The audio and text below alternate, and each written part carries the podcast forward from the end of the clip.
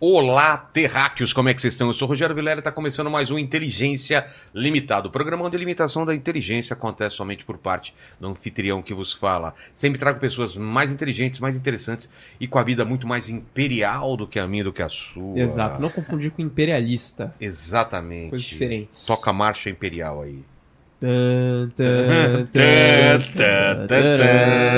Combina com, com o Império do Brasil essa música ou não? Ah, não, não sei se o Império do Brasil é tão, Tão tão, tão imponente quanto. Vamos falar sobre isso então, hein? Vamos, vamos, vamos. Teve um E- longo período aí pra gente abordar. Tá bom, e como vai ser a participação do pessoal, Paquitos? Galera, é o seguinte, hoje é um episódio muito especial, então a gente vai abrir a participação para as pessoas igualmente especiais do nosso coração, que são elas o Naldo Beni, o Mike Baguncinha, o Pablo Marçal e os nossos membros, tá certo? Então se você não nasceu assim abençoado igual esses três Ou da família real. É verdade. A gente vai abrir também hoje a exceção para É, pessoas da família real, tá certo? Mas se você não nasceu assim, sortudo, igual esses caras, você pode se tornar uma pessoa sortuda tornando-se membro desse canal, tá O certo? Paquito com esse bigode aí, ele faria sucesso na época lá? ou Faria. não? Faria, não, faria. muito, muito. É? Faria. Com esse Muito. bigodinho Não, aqui, sim. Barão no mínimo. É mesmo? No mínimo. Barão? No mínimo. Barão é bom. Barão Cara, Paquito. Barão meu, Paquito. meu sobrenome é Baroni. É. Porra, Barão Barone. Barão Barone. Meu Deus do céu. Esse nome de super-herói, hein? do Paquito, É. ele tá É. na frente de um cavalão numa fazenda. Ah, cara, é. Junto com o Mike Baguncinha. Você sabe que Dom Pedro I foi com duas AK-45 peito estendido, fazia independência, não foi? Oh, E o Pablo Marçal de helicóptero sobrevoando lá. né? foi. Não, o Paulo Marçal a nado derrotou toda a esquadra Teve eh, participação da eh, SWAT, portuguesa. não foi? No, na, na Um dia antes de... Ele não sabia nadar. né? Não, nada. SWAT. Mas a nado o cara derrotou a esquadra portuguesa. É. Incrível. Cara, e o bravo. Naldo cantando pra galera. É, o Naldo ele usava uns sapatos diferenciados na época, né? Chegou com a Beyoncé. É, Exato. né? Will Smith. Ó, hoje é um programa especial e quando é um programa especial, eu agradeço demais a presença das pessoas e peço para que elas deem as credenciais para estar aqui nesse programa especial. Você é um velho conhecido aqui do programa, então você comece lá, Vitor. Pô, eu fico feliz de ser reconhecido como um velho conhecido. Uma É. gra- grande honra, pô, é um privilégio. Minha terceira vez aqui no Inteligência, tô bem feliz de estar aqui mais uma Pode vez. pedir música já. Vou pedir depois. Tá. Ma- Marcha Imperial. Tá bom. É Marcha Imperial. Eu sou o Vogel, ali do Vogalizando a História, um canal bem maneiro, a gente trata de história geral, Brasil, história pô, antiga, média, contemporânea, tem bastante coisa por lá, o canal tem quatro anos, tá indo bem legal. E quem não conhece, pô, conhece o Vogalizando a História, que tu vai se divertir, tu vais aprender, tu vais gostar da gente. É bem maneiro mesmo. Vai lá, Vogalizando a História. Eu me chamo, Aqui, eu ó, olho essa câmera pra, aqui. É. pra essa câmera É. aí, beleza. Eu me chamo Walter Sola, sou professor de História e tenho um projeto chamado Se Liga Enem Vestibulares. Também posso ajudar em relação a todas as disciplinas para quem quer ingressar no vestibular. Vou iniciar aulas presenciais num cursinho popular próximo ao metrô Carrão, um cursinho chamado Mafalda. Então, quem precisar de uma correria aí, não tiver numa condição da hora de pagar aquele cursinho caro, vamos estudar que tem jeito de estudar de graça também. E Mafalda? E o Mafalda, esse cursinho popular, fica próximo Não, ao mas metrô por que Carrão. Mafalda? Porque existe uma questão de ser próximo à minha casa, eu sou da Zona Leste, cresci na Zona Leste, estudei em escola pública a vida inteira, e depois de perceber que a USP faz muita diferença para nossa classe trabalhadora, eu quero tentar ajudar mais gente a ter esse alcance. E o Mafalda é um cursinho popular, e aí, por ser voluntário, as pessoas não têm custo. As pessoas podem estudar lá, é, não tendo que pagar para isso. Mas a Mafalda tem alguma referência com, É. a- com o cartoon? É isso Tem, que é eu... uma homenagem, né? Ah, tá, é uma grande sim, sim, homenagem. Não ao é vovó personagem. Mafalda, é Não, não, a Mafalda do Quino. cartoon, porque o Perfeitamente, os cartoons são sempre críticos, né? Já basta, projeto popular, né? Já basta mesmo. Uma. É, É a Ma- isso aí. Mafalda é muito crítica, né, nos seus cartoons. Né? Isso aí, eu bacana. Perfeitamente. Mafalda. Parabéns. Sem dúvida, parabéns. sem dúvida. A ideia é um pouco essa, devolver, né? Boa. E eu sou Pedro. Tô aqui. Eu sou Pedro Renó, do canal Parabólica, nove anos de canal. História, filosofia, sociologia, geografia, história da arte, atualidades. Tamo aí, sou da plataforma do professor Ferreto também, professor de História e Sociologia lá. E tamo aí, hoje, né, minha segunda vez, com o maior prazer, agradecendo também, já adiantando aqui, com duas pessoas também que eu admiro demais, né? E, e você também, agradecendo pela oportunidade. Acho bacana abrir espaço aí para professores de história, como você sempre tem feito aí para outras áreas também. E é isso, vamos lá. Vamos lá. Como que a gente começa, é, Vogel? Vamos falar de Brasil Império. É, mas a gente começa por onde? Pela chegada da, da família imperial? Acho que seria um bom ponto contexto? de partida, assim, né? Vambora, então. Claro, ah, o Brasil sempre existiu. Sempre Ah, não, teve- não, eu não pedi os presentes inúteis, né? Ah, Antes- Você sabe que eu trouxe também, viu? De novo, não precisava. mas- Vamos lá, vamos lá. Mas não se recusa presente. Claro. É verdade, é verdade. Ixi, olha, o cara o cara tá elaborado. é, fez barulho de Não, mas chave. é, não, mas é quase isso. Os eu portugueses chegaram assim Eu também. um né? Eu olhei lá Ah, e é? falei assim. Os portugueses chegaram assim, fazendo barulho nos bolsos também. Posso, posso, posso passar o meu eu banheiro? Ficava pegando um monte de Eu coisa aqui. pensei, eu falei, não, vou, vou dar um chaveiro aí que eu tenho vários desse. E eles ficam guardados lá. Eu, eu- eu- eu até te falei já eu já fui, hoje eu não- acho que eu não sou, mas viciado em videogame e tal. Então, aí Você é um, um- Nossa, é um negócio um assim. adepto. Mas desde os anos adicto. 80. Hoje ele joga Olha, todo dia, faz 30 anos, mas não é mais viciado, não. Simplesinho. Olha só. Parece aquela mulher lá que tudo é bolo, né? Não, não parece aquele Ah, negocinho. É, É verdade. esse, esse Homem, assim, é. Que legal. Era pra ser inútil, tem, tem vários desses. Esse aí já tem utilidade, né? Isso eu também não precisava trazer, mas falou que trouxe. Pô, cara, eu trouxe um bagulho que não é tão inútil. Assim, assim, eu não sei se Dinheiro? ele... Não. A carteira? Eu não sei se ele carteira? ainda tem utilidade, na verdade. Mas aqui, eu sou, CNH? catari- eu sou catarinense e lá tem a Oktoberfest. É. Que é uma festa maravilhosa. Nunca tá? fui. Porra, Vilela, se É? quer tomar cerveja boa, vai no Oktoberfest, comer um currywurst, uma batata recheada. E esse é o cartão onde tu coloca uma grana dentro e tu sai pela festa aí pra tomar Tem? cerveja. Eu não sei se tem grana dentro e eu não sei se ele ainda é válido. Ah, Que é de que ano? Eu não sei de que ano ele é. o duro eu vou lá e aí não funciona. Porque, porque assim, ó, a gente foi no ano passado, 2023. Ah. Eu, a minha família sempre tem esse rolê. Meu pai e minha mãe, a gente é muito ligado, amo meu pai, amo minha mãe, me deram uma base maravilhosa e a gente sempre vai no Oktoberfest todo ano. Aí fomos em 2019, como tradição normal, mas 2020 pandemia não fomos, 2021 a gente não foi, Aí 2022 não quebrou foi. isso. Quando foi 2023, meu amigo, a gente arregaçou. E bebeu muito. não, Pelos anos que não foram, não, né? a gente foi muito feliz. E assim, ó, e esse cartão é o cartão que tu coloca uma grana aí Carrega. dentro, carrega e passa a festa.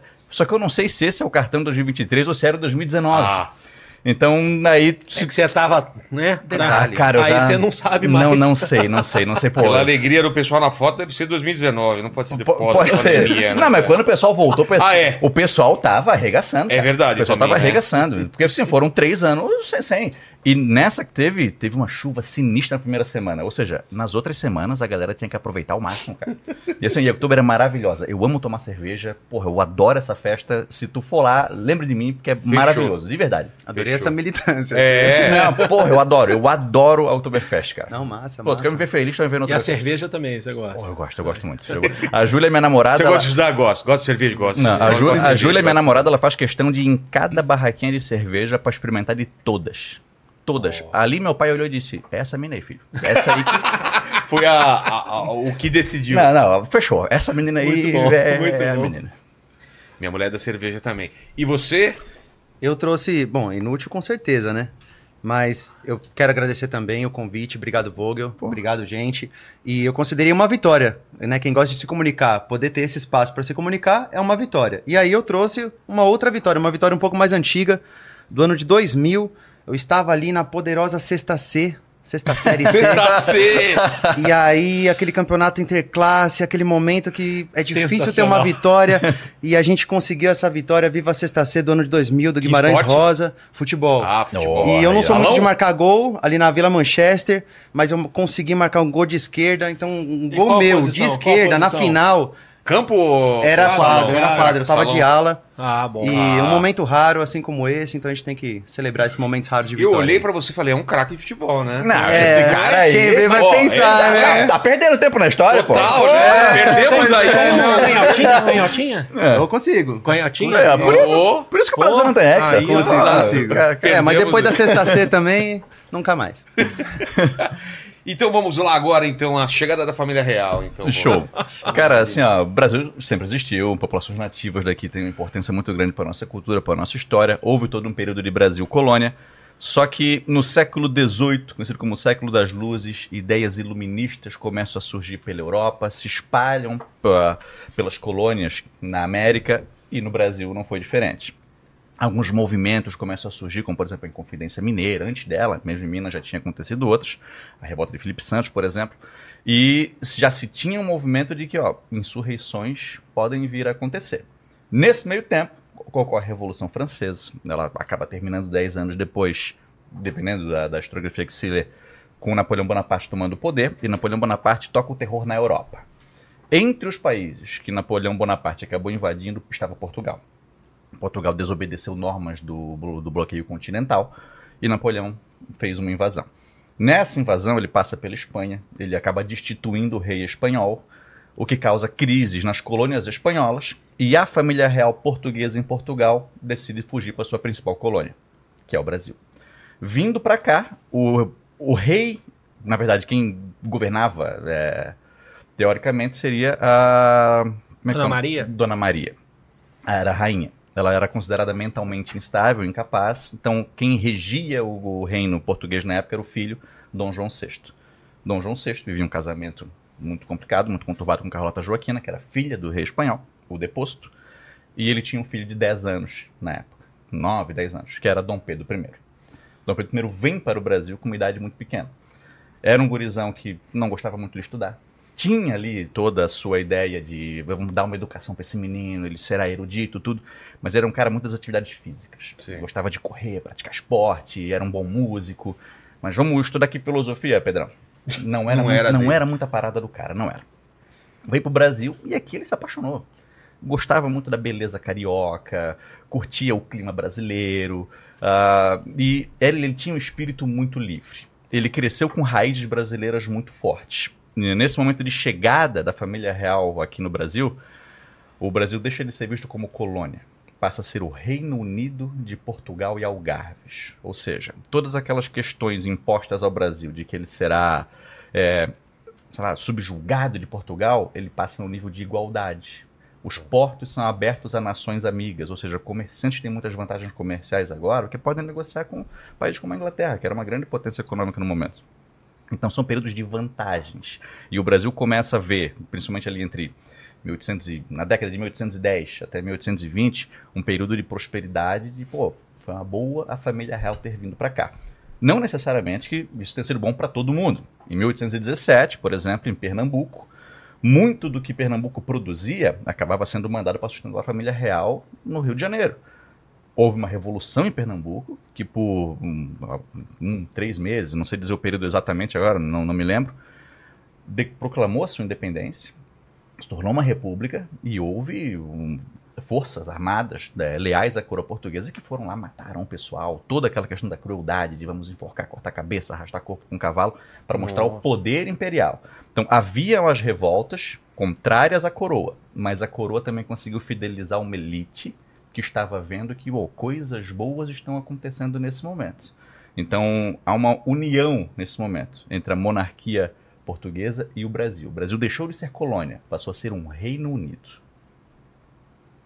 Alguém quer uma compla- Vamos complementar? falar que Pernambuco é um estado guerreiraço, né? É. Vai Bom, bom, de novo. mas muita admiração. Pernambuco, Ah, assim. A gente vê dois estados é, ali. muito, muito fortes da sua cultura e que defendem muito. É. Pernambuco e Rio Grande do Sul. Que tem É. papel crucial durante o Império. Ah, é? Os dois, assim. Pernambuco, é, exatamente. Vai ter Bahia também. Bahia, Ah, com nossa, certeza, com certeza, com certeza. Mas só para complementar, é, nessa vinda da família real, assim, é que Portugal não era mais há muito tempo, né? Não era mais A uma potência, a potência de outrora. Ali, ali, o quê? Século XVI mesmo, Portugal já começa a perder. Século XVI ainda é o Senhor do Atlântico. Acho que no século 17, XVII é, depois da, da, da invasão Aí, holandesa, né? a União Ibérica. A União Ibérica. Portugal já não era mais a. né, o- você pode falar, tinha, um- tinha o Brasil como colônia. Mas essa questão acho que é legal porque a gente fala muito, por exemplo, já vou dar uma dica aqui, ó. Leiam Caio Prado Júnior. tá? História Econômica do Brasil, que é muito, muito, muito importante. Eu acho que é uma das minhas obras preferidas. Nessa abertura dos portos, né, quando vem vem Portugal, né, vem, vem a família real, é, você tem aquelas três, né, a abertura dos portos das nações amigas, né, que é- mas é complementado pelo Tratado de 1810. A abertura dos portos é 1808, porque você não pode. É, uma vez aconteceu uma si- situação dessa, se me permitem, na, na aula, estava dando aula sobre a abertura dos portos, aí eu falei, ó, Napoleão chegou lá na Europa, aí a família real veio, abriu os portos, falou, ó, vamos abrir os portos aqui, para as nações amigas. Então, assim, agora a gente negocia com quem for amigo aqui do Brasil. Não, não, tem, não que o monopólio tenha sido sido seguido 100%, nunca foi assim. Mas não dá mais para enviar coisa para Portugal, lá, do jeito que era antes. Aí o menino falou assim, mas por que, que não pode enviar? Menino na aula, né? Eu falei, é porque Portugal tá. Agora a família real tá aqui. Portugal lá tá difícil, tá cercado, Napoleão. Mas é por que não pode enviar os produtos? Eu falei, não, não pode, cara. Eu falei assim, tá, porque o Napoleão vai pegar lá, o pessoal vai pegar. Falando de maneira bem simples. Sim. Eu falei, mas por que, que não pode? E o menino inteligente, inclusive. o menino era pré-cefete, deu né? um motivo. Lá, lá, né? Pré-cefete. Eu falei assim, pré-coltec, né? Você mora lá em BH, lá é forte. Lá. Eu falei assim, quanto você tem na tua carteira? Ele falou assim, 50. Eu falei, me dá. Eu falei assim, não, não dá, dá 50 aí, eu quero. Eu falei, não, não vou dar. Eu falei, por que, que você não vai dar? Ele falou, porque é meu. Eu falei, tá a mesma coisa, meu irmão. Você não vai dar riqueza pro outro, entendeu? Então, então você não vai levar para Portugal para os outros pegarem. E aí o, o, o Caio Prado ele fala isso, no- depois do Tratado de 1810, né, que é o, o Comércio e Navegação, né, que reduz o imposto de produto inglês. Inclusive chegava coisa assim, só por reduzir imposto. Sabe quando você faz a, a compra, agora tá mais difícil, mas você faz uma compra nos sites internacionais, você, ah, vou levar isso. Ah, mas isso aqui também, isso aqui É, também. Aí você você começa acaba- a comprar um monte de... Ontem, ontem chegou um Pikachu desse tamanho lá em casa, assim, né? Necessário.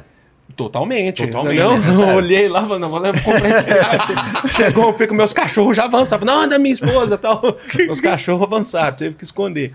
E aí, assim. Começa a e vir muita coisa. Nossa, assim, é coisa assim que às vezes é desnecessário, porque fica, assim, pros padrões ali, fica mais barato, né? Então, assim, você tinha essa regalia e tal. Mas a, o Caio Prado, ele fala, o processo de independência em relação a Portugal tá ali né? 1822 é um, na verdade não é só 1822, mas é um o, o grito do Ipiranga lá, assim, é, já era um caminho que já estava sendo Dá- feito já dá- antes. Se a família real não vem, o que que acontece? Ela é morta, só deposta? O que que aconteceria? Eu acho que ela é morta. É? É. É, porque na época, para você poder dominar um reino, você precisa derrubar o rei. Se você não derruba o rei, é que nem xadrez. Se você não derruba o rei, o jogo não acabou. Entendi. e é Ainda por tem isso perigo. que o Dom João VI vem pra cá. Só que ele blefa pro Napoleão, falando: vem aqui, Napoleão, que você vai ver como é que é o bagulho. Ah, é? Napoleão vai inflamadão, fala, nossa, é nós, então vamos ver como é que vai ser. Quando ele pisa lá no território português, Ele meteu essa já assim, saiu fora. vem, vem, vem. E aí? É, o E Dom- tem- Dom João, ele, ele, ele testava os caras até os limites. A parada do bloqueio continental que o Napoleão impôs era de que ninguém podia negociar com a Inglaterra, porque a Inglaterra era a única potência que Napoleão de fato não conseguia vencer militarmente. A maioria na Grã-Bretanha. E a, a marinha britânica era muito poderosa. Napoleão não conseguia. E aí ninguém pode. Dom João VI fechou, ninguém pode, a gente não vai. Mas fazia, continuou fazendo. E aí, Napoleão, ei, Dom João, o que que estás fazendo aí? É. Não, não tô, pô, mentira. Os caras que te enganaram, não tô. Então tá bom. E ele continuava fazendo. Então não foi uma coisa assim, ó, da noite pro dia. Entendi. Dom João VI fez isso várias vezes, negava que fazia. Quando Napoleão ameaçou, ele disse: Eu quero ver se isso é bom mesmo. Então vamos ver se é verdade. E era. É, e o Dom João ele é sempre tratado como uma figura mais meio bobão. É, né? bonachão, É, mas, só quer saber de tinha- comer, é, mas tinha uma assessoria ali também, né? Não era, não era, é que a gente, né? A gente gosta também de uma, de uma historinha assim. O também, né? Napoleão vai dizer que foram poucas as pessoas que enganaram ele. E o Dom João VI tinha sido Ah, uma é? das poucas pessoas a Foi. conseguir enganar o próprio Napoleão. Foi. E aí, para contextualizar, o Brasil nessa época aí, ele tem menos de 5 milhões de habitantes. O que é importante dizer, porque desde a invasão dos portugueses, não é descobrimento não, é invasão, hein? invadiram, ninguém convidou. ninguém convidou, diferente da é. gente aqui que foi convidado. E aí, é, o Brasil, nesse momento, quando acontece a invasão de Portugal, ele tinha mais de 5 milhões de habitantes. E ele só vai conseguir ter mais de 5 milhões de habitantes depois da independência. Portanto, demora mais de 300 anos para o Brasil voltar a ter a população que tinha, que já tinha antes dos portugueses invadirem.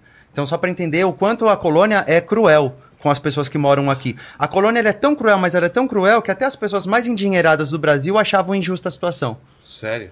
Então, como era cruel esse É. sistema que até quem tá numa suposta elite social não, Não quer, concordava. não concorda com a situação. Entendi. Para quem quiser saber um pouquinho mais, tem um vídeo no Vogalizando a História sobre massacres de populações indígenas que aconteceram de 1500 até 1980. Deve ter muitas Então- horas esse vídeo aí. Ah, é, é muita coisa, assim, ó, de populações assim, que a gente não consegue saber nada sobre a história, porque toda a história da população foi apagada. Não sabemos nada. Muito, assim. A E violência... os nomes das tribos muitas vezes são nomes dados pelos, pelos dominadores. Ah, entendi. Então, quando você tinha, por exemplo, os escravizados trazidos de África, você é, colocava uma peixa, um, um- é, dizia assim, ó, se, esse- se essa pessoa veio da costa da mina, ela serve para trabalhar naquela situação ali de retirar ouro. Sei. Se ela vem da região de Angola, ah, já é melhor colocar ela ali numa plantação e tudo. Ou seja, é, a gente não, a gente silenciou essas pessoas. Né? A gente escuta sempre a voz do dominante, do senhor de escravo. A elite toda do Brasil, a gente vai ver aí, a maioria deles tinham pessoas escravizadas como posse. Né? Então é desse Brasil que a gente está falando. É um Tá. Brasilzão ainda mais cruel que o nosso de É, hoje. as, as cidades, inclusive, por exemplo, o Rio de Janeiro, antes da chegada da família real, elas não eram muito diferentes de cidades africanas como Luanda, por exemplo, como Maputo, como outras cidades. A, a chegada da família real e começa a urbanizar essas cidades para um conforto da família real. Não é uma coisa que era pensada assim, vamos Era urbanizar uma para questão questão da pessoal, população, é uma é, questão é. deles. A revolta com Pernambuco é a seguinte: Pernambuco produzia muito. Pernambuco era protagonista em pau-brasil no mundo. Então, quando a família, então, quando a família real chega, essa grana não fica mais em Pernambuco, ela é mandada para o Rio. Pernambuco passa uma Ah. dificuldade financeira porque a família real quer sustento. Vindo do quê? De esforços de outras regiões do Brasil. O Rio começa a se urbanizar. Faculdade de Medicina, começa a ter. Ah, lembrar aqui agora, Banco do Brasil, Jardim Botânico. Jardim Botânico. Então, são criadas São instituições construídas que bibliotecas. que começaram a imprensa. melhorar o Rio de É, Janeiro. imprensa. Imprensa. Então o Rio de régia. Janeiro começa a florescer nesse momento, cidades ao redor também, outras regiões, por exemplo, em Minas, muito por conta do ouro também. Outras regiões também vão, mas o Rio ganha um protagonismo muito grande de bela cidade. Isso, claro, vai se intensificar no século XX, não é ainda uma questão de que ela já era a cidade maravilhosa quando a família real chega, mas ela começa a melhorar em comparação ao que outras colônias tinham naquele momento. Pon- Ponto interessante a partir disso aí. Aquele pensamento iluminista continua acontecendo quando a família vem. E quando começa a década de 1820, uma revolução acontece em Portugal, que é a Revolução Liberal do Porto, que visa acabar com o absolutismo. O absolutismo é um pensamento político onde o rei manda e desmanda o que ele quiser. Não gosta daquele cara, mata! É o poder é E- e dele. É isso. É o poder é dele. O grande nome do absolutismo é o rei Luís XIV, francês, que é o mo- monarca mais longevo da história. Tanto que quando ele morreu, quem assumiu foi o seu bisneto. O filho né, já tinha morrido. Então, e Portugal ainda era um reino absolutista. Quando acontece a Revolução Liberal do Porto, o Dom João VI está fora do Portugal há 12 anos. Faz muito tempo. E aí, pessoal, essa hora, Napoleão É. já não está mais aqui. Tipo, precisamos agora que o nosso governante Retorna. volte para governar o nosso país, que é aqui. Há todo esse imbróglio. Dom Pedro I já não é mais uma criança, já é um jovem adulto. E há todo aquele papo de pai e filho se aconselhando. Eles nunca foram próximos de viverem próximos. Dom João VI e a sua esposa não moravam nem no mesmo palácio. Os filhos, inclusive, não moravam junto com eles. Eles se viam em ocasiões solenes. Eles vão ser próximos no Brasil, um pai aconselhando um filho, pai dando seu conselho. E há essa ideia de, beleza, eu vou ter que voltar. O Dom João VI ele tinha a sua estratégia. A gente estava como um bobão, tudo, mas não era um idiota, não é, não é assim. E ele pensa, eu vou voltar, mas eu tenho que manter minha posse no Brasil. Movimentos de independência já estão acontecendo aqui na América, na- no, no- no vice-reino do Peru, no vice-reino do Rio do Prata, já estão acontecendo. Se eu deixar o poder aqui no Brasil para voltar para Portugal, o Brasil vai ficar independente. Não dá. Pedrão, eu vou voltar Segura onda. Segurando aqui, Pedrão. Show de bola. E Dom João VI volta para Portugal para a, liber- para a Revolução Liberal do Porto. É feita a primeira Constituição Portuguesa, enquanto ele está lá, onde se coloca fim né, ao absolutismo, é o objetivo da, da Revolução. Claro, leva tempo até isso acontecer. Portugal vive momentos de guerra civil depois disso, inclusive.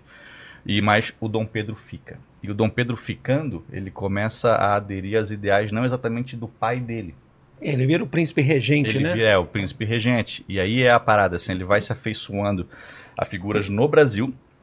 Você pode pensar, pô, as figuras humildes, não, principalmente as elites do Brasil, que não queriam que o Brasil voltasse a ser colônia portuguesa. Ah, Porque o Brasil era Reino Unido.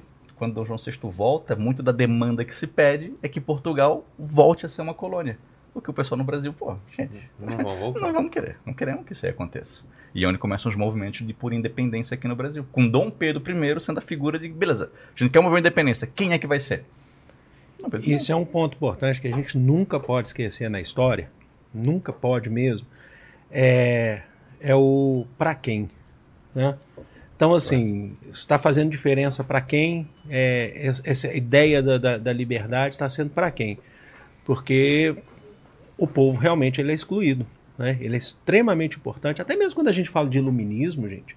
Você vai falar, por exemplo, de filósofos iluministas, a gente fica com esse negócio de até uma romantização, sabe? De ah, viva John Locke, John Locke, os, os ideais. O John Locke defendia umas coisas assim que às vezes a gente precisa falar também. E muitos né? caras eram uns playboy também, pô. Ah, total. E o John Locke também não tá nem no século XVIII, né? Ele tá no século XVII, mas tem essa questão de ser acionista da, da Royal Africa, né? Ele era acionista do, do- processo de escravização para América do Norte, é, defendia é, o trabalho, trabalho de infantil em escolas Ah, é? puritanas, né?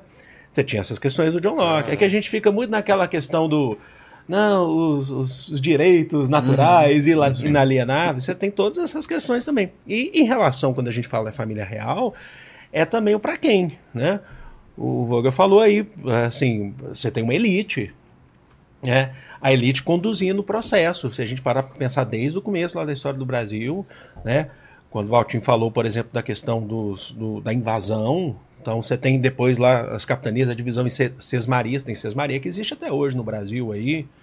Né? Eu tava conversando com vocês, uma vez eu fui, fui fazer uma viagem de ônibus longa aí, tem, às vezes você fica seis horas na mesma fazenda Nossa. cortando a mesma fazenda. Quando eu era mais novo, né? Fazia os, os processos aí, né? Hoje eu não dou conta mais. Isso tudo é herança. E o processo de independência, a gente tem que pensar assim também, que ele dá muito mais continuidade à colônia do que ruptura. A escravização não acabou, É. né? A- a- essa elite agrária tá ali ainda. Ela se manteve, Se sabe? manteve. Não foi um projeto de fato Então você tem revolucionário. muito mais. É, você, não, você não vai falar de revolução, né? Então. E é que a gente também tem esse hábito de comparar com os Estados Unidos É. também, que é questionável também. sim, sim, sim. Que é totalmente questionável. Elas foi, tem uma questão mais unificada. Aqui teve conflito. Você teve conflito contra tropas portuguesas, né? Maranhão, Piauí, é, a Bahia, né? Mas falar em revolução, por exemplo, uma mudança, é difícil, porque não, é um processo conduzido pela elite, não, não tenha dúvida É que disso. a- o pessoal às vezes confunde golpe com revolução, sabe? Tem aquela ideia de que ah, se é de esquerda, é, chamam de revolução. Se é de direita, chamam de golpe. Se é bom, chamam de revolução. Se é, ruim, chamam... Não, não, não é isso. Golpe e revolução, a diferença está no partido de quem? Quem fez? Foi alguém que está de dentro do poder ou de fora? Se alguém que está de fora e que mudou estruturas permanentes, a gente pode chamar de revolução. Mas se alguém de dentro que proclamou tudo isso aí e acabou não mudando muita coisa, aí é um golpe, É. sabe? Isso. Então, e não, não, não tem a ver com direita, esquerda, bom ou ruim. Tem revolução que, pô, que não trouxe muita coisa boa. E tem golpe que acabou ajudando de certa maneira. Então não é uma questão de bom ou ruim, é questão de quem faz e que mudanças que acaba trazendo. A independência do Brasil não mudou muito a, a estrutura política de, de- da hierarquia brasileira. O- o- quem, quem tava embaixo sentiu muita diferença ou não? A, a vida continua a mesma. Não, continua praticamente a mesma. Um, algo, uma informação importante sobre esse contexto da Constituição de Portugal de 1821. Quando Portugal vai fazer essa nova Constituição, o Brasil ainda é um Reino Unido a Portugal. Então o Brasil não voltou a ser colônia igual alguns portugueses queriam. Tá aí tudo bem. Durante essa assembleia de gente poderosa, de gente rica lá de Portugal, eles convidaram alguns brasileiros ricos e poderosos para ir lá. E os brasileiros, todo- todos felizes, falando, vamos lá em Portugal discutir como é que vai ser essa nova Constituição. Quando esses portugueses, quando esses brasileiros ricos chegam em Portugal, a discussão já estava acontecendo.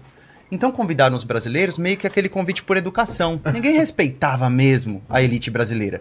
Quando essa suposta elite brasileira chega em Portugal e lá eles sofrem bullying, digamos assim, né? O termo não, não cabe, mas é, eles são discriminados. Esses eles são maltratados, esses É. brasileiros aí, gueres, gueres. Então os brasileiros, gueres, gueres, eles ficam, pô, sacanagem, aqui a gente não é tão poderoso igual no Brasil.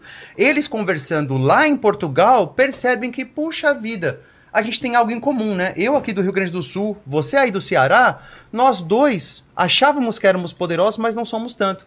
Vamos conversar sobre o que a gente tem em comum? De certa forma, essa, essa, esse, esse não respeito dos portugueses aos brasileiros fazem com que os poderosos daqui criem uma certa união. É a partir de então que essa elite vai falar: peraí, a gente tem algo em comum.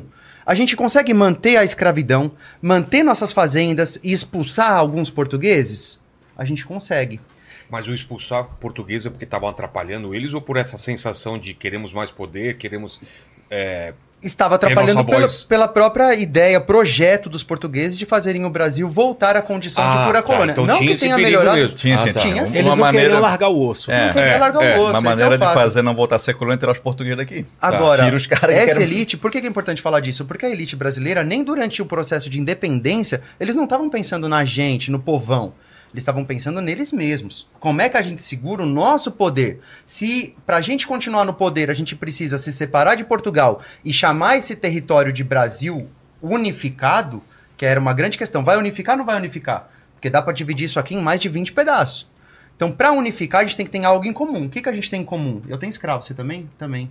Eu não quero perder esse privilégio. Você também? Você também. Era um Então é, É, a é grande isso questão- que unifica essa galera. A grande questão sabe? quando a gente olha para a América do Sul, principalmente, é por que que o Brasil não se dividiu que nem o restante. Virou um A monte de é paizinho. A por resposta é para manter escravo e terra. É. Mas nos outros países não tinha essa. essa... Tinha menos que no Quando, Brasil. quando eles começaram o movimento de independência nos outros vice-reinos, uma das principais pautas da independência era o fim da escravidão. Ah, já era. É. Já. O Brasil é o último país a parar com isso, né? É, Das Américas. Da- do Ocidente, o Brasil foi o último país do Ah, do mundo, Ocidente. da cultura ocidental. Então, assim, ó, a primeira independência na América foi dos Estados Unidos em 1776. O segundo é uma das principais revoluções da história do mundo, que foi o Haiti. E eles tinham a questão do haitianismo, né? Eles É. tinham medo, a elite tinha medo Ah, que tá, que tinha os escravizados se libertassem. A população haitiana era majoritariamente po- composta por escravizados. E os É. caras disseram, o quê?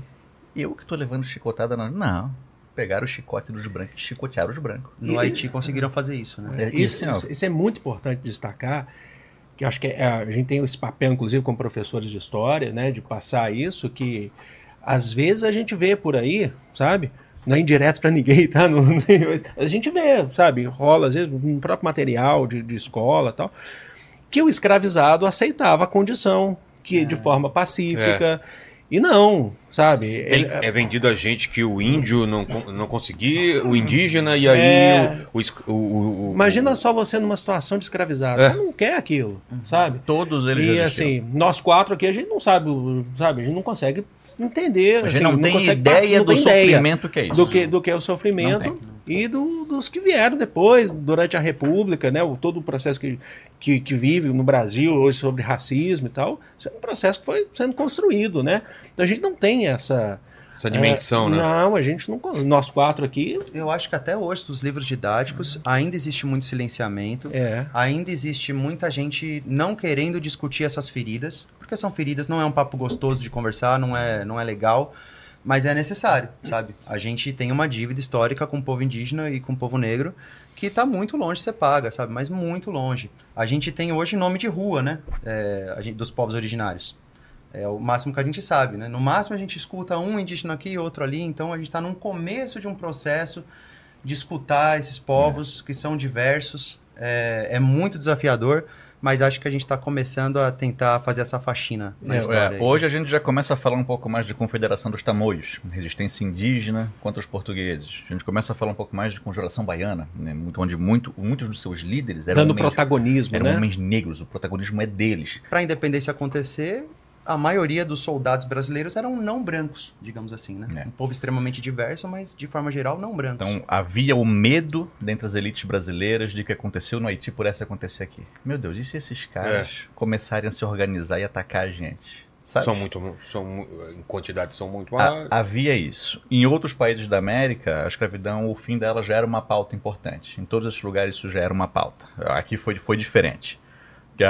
Quando Dom Pedro I ele percebe o, o movimento de independência começando a surgir como figura de liderança, isso também é percebido dentro da Europa. Dom João VI então pede que ele retorne. Esse cara, meu filho, ele vai acabar incomodando, atrapalhando nossos planos. E há toda aquela história de Pedro, volta pra cá, deixa as coisas aí como estão, a gente vai deixar um governador, vem. Mas ele, pô, vou ou não vou?